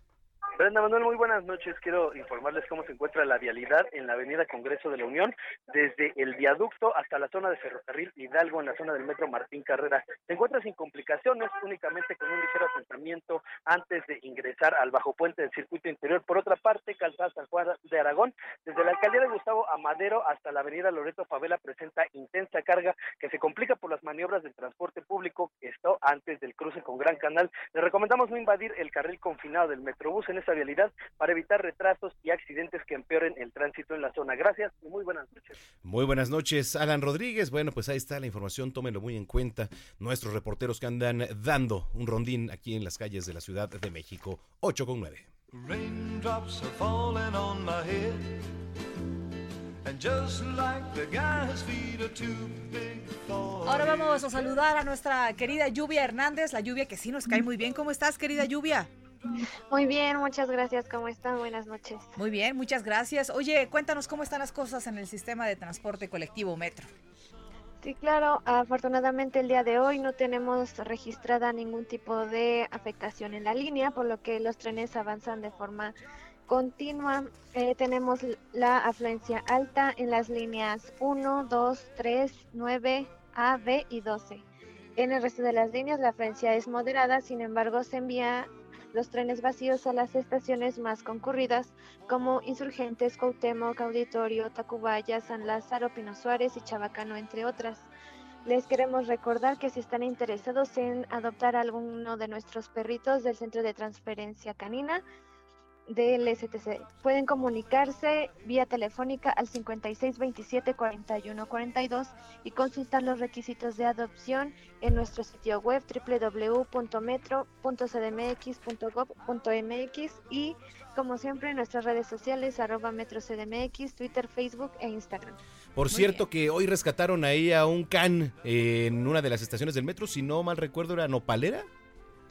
Sí, así es, se rescató, ya tenía el perrito un par de días atrapado ahí. A 8 metros de altura. Sí, no, nunca sabes se, cómo es que los perritos llegan ¿Cómo ahí. llegó pero ahí? O sea, no entiendo. Sí, los hemos encontrado en los lugares menos menos indicados. Menos, menos esperados, sobre todo, ¿verdad, Sí. querida Lluvia? Que por Sí, cierto está el video, lo vimos, lo vimos, ¿te acuerdas? El video. exacto. Oye, y, y bueno, ya es viernes chiquito, ¿ya hay plan para mañana viernes? Todavía no, pero esperemos que salga algo en unas horas. o, O sea- mañana No, temprano. Te vamos a tener que invitar a algún lado, porque Sí, así o no sea, se puede. No, no se puede. Ah, claro. pues No, sí. pero, pero pues. Lluvia luego sí tiene planes. ¿No has visto en sus historias que Pero, va a pero nos- conciertos? y creo que piensa que, Que nos no nos bloquea invita. de las Insta Story, Ah, pero, pero no, no, es cierto. no es cierto. La verdad es que sí las vemos. ¿Eh? Sí la vemos. Bueno. Gracias, querida Lluvia. Por nada, hasta mañana. Buenas noches. 8 con 11. Oigan, recuerden que ya pueden escuchar nuestro noticiero, el noticiero capitalino del Heraldo Radio 98.5 en formato de podcast. Si usted ingresa a las plataformas de Spotify, México por supuesto, o también de cualquier parte del mundo, o también en iTunes como noticiero capitalino. Usted entra a cualquiera de estas plataformas, ya sea en iOS, ahí para iTunes, o en cualquiera de las plataformas para Spotify. Usted únicamente ingresa, le pone noticiero capitalino, o le pone Brenda Peña, o Manuel Zamacona y automáticamente le va a aparecer ahí nuestra imagen con los diferentes podcasts a los cuales puede venir escuchando a la hora que usted guste, Si no- hasta bañándose. Si no fue suficiente lo que escuchó o, O no lo escuchó. no escuchó completo, no, pues ya puede ser. O algunas entrevistas en particular que hemos tenido. Claro, por supuesto. ¿No? Si usted ¿No? se está bañando, bueno, pues ahí nos O puede quiere escuchar, escuchar también. nuestra voz. nuestra voz también. Deberíamos de empezar como Paco Stanley. Claro, A deberíamos empezar como Paco Stanley con un, con un, con un poema, ¿no? Ajá. ¿Te acuerdas que hizo este- estos cassettes de, eh, de poemas, no? Paco Stanley. Sí, En paz Paco- descanse. sí. Mm, Sí, no, sí, no sí. sabía. No, no me tocaron esos Hay que tiempos. buscar alguno, ¿no? Para No, uno diario, ¿no? Basta, mejor vamos a escuchar la cápsula grabada. ¿Qué y para qué son los tiempos oficiales en la radio y la televisión? Es Jerry Villela. Seguramente usted ha escuchado hablar de los tiempos oficiales en radio y televisión. Tal vez se ha preguntado, ¿qué y para qué son? Pues bien, estos son espacios de transmisión con los que cuenta el Estado mexicano en las estaciones de radio y canales de televisión abierta para difundir temas educativos, culturales y de interés social. Están constituidos por tiempo de Estado y tiempo fiscal. Desde la publicación de la Ley Federal de Radio y Televisión en 1960 y posteriormente en su reglamento de 1973, abrogado por el de 2002, las acepciones tiempo de Estado, tiempo fiscal y tiempos oficiales son usadas de manera similar y equivocadamente para referirse al tiempo gratuito de transmisión que las estaciones de radio y televisión están obligadas a otorgar al Estado de conformidad con la Ley Federal de Radio y Televisión y su reglamento. Estos tiempos de estado son transmisiones no pagadas diarias de hasta 30 minutos disponibles en cada estación de radio y canal de televisión abierta. Con base en ello, se difunden mensajes de 30 segundos y programas de 5 y 10 minutos, tales como la Suprema Corte de Justicia de la Nación cerca de ti, Mundo del Trabajo de la Secretaría del Trabajo y Previsión Social, Radiosfera de la Universidad Nacional Autónoma de México y Revista del Consumidor de la Procuraduría Federal del Consumidor. En el tiempo fiscal se establece un decreto por el que se autoriza a la Secretaría de Hacienda y Crédito Público recibir de los concesionarios el pago en especie de un impuesto. En estos espacios se transmiten mensajes de los diferentes poderes de la Unión y entes autónomos. Pero al parecer, este tema está a punto de cambiar. En el marco de la sexagésima semana de la Cámara Nacional de la Radio y la Televisión, el presidente Andrés Manuel López Obrador ofreció garantías de su gobierno para el ejercicio pleno de la libertad de expresión y manifestación de ideas, al tiempo que se comprometió a analizar el tema de los tiempos oficiales. Ante ello, el tabasqueño enfatizó la importancia que tiene la radio y la televisión para garantizar el derecho del pueblo a la información y en su estilo característico, señaló que un gobierno democrático no necesita de muchos tiempos oficiales. ¿Para qué tanto? se preguntó el mandatario.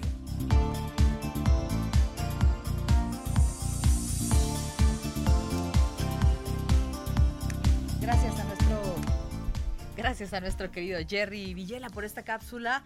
Nos habla justamente de la importancia de cuando vamos a corte, vamos a corte y guillotina. ¿No? los tiempos oficiales también. Los tiempos de la radio y la televisión, así son, pues qué te digo, ¿no? Ay.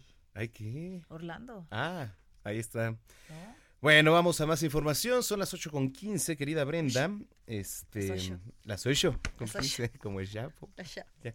¿No? Oye, en la policía capitalina hay casi 90 mil elementos. De ellos, 30 mil van a poder ya concluir su bachillerato a través del programa Ciberescuelas para Policías. La información la tiene nuestro compañero Carlos Navarro, a quien saludamos con muchísimo gusto, como siempre. Carlos, ¿cómo estás? Buenas noches. Buenas noches. De mil policías de los 90 mil existentes de la Secretaría de Seguridad Ciudadana podrán completar su bachillerato. Esto a través del programa de ciberescuelas para el bachillerato policial en línea o a distancia que consiste en nueve asignaturas que podrán ser cursadas en 75 semanas. Así lo explicó la jefa de gobierno, Claudia Sheinbaum, en compañía del titular de la Secretaría de Seguridad Ciudadana, Omar García Harfuch, durante la inauguración de la primera ciberescuela para policías que se encuentra en la colonia tabacalera, alcaldía Cuauhtémoc. La jefa de gobierno explicó que el plan de estudios fue confeccionado acorde a las labores que desempeñan los uniformados. Además, explicó que serán cinco ciberescuelas por el momento donde podrán acudir en, una primera etapa 3.200 policías. Estas se ubican en las alcaldías de Cuauhtémoc, Álvaro Obregón, Tláhuac, Venustiano Carranza y Coyoacán. Por su parte, la Secretaría de Educación, Ciencia, Tecnología e Innovación, Rosaura Ruiz, resaltó que el plan de estudios fue confeccionado en compañía de la Universidad Nacional Autónoma de México, así como el Instituto Politécnico Nacional. La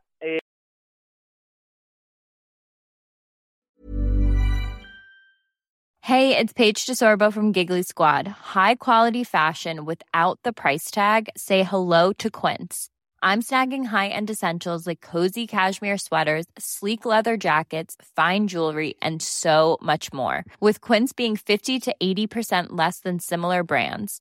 And they partner with factories that prioritize safe, ethical, and responsible manufacturing. I love that. Luxury quality within reach. Go to quince.com slash style to get free shipping and 365 day returns on your next order. Quince.com slash style.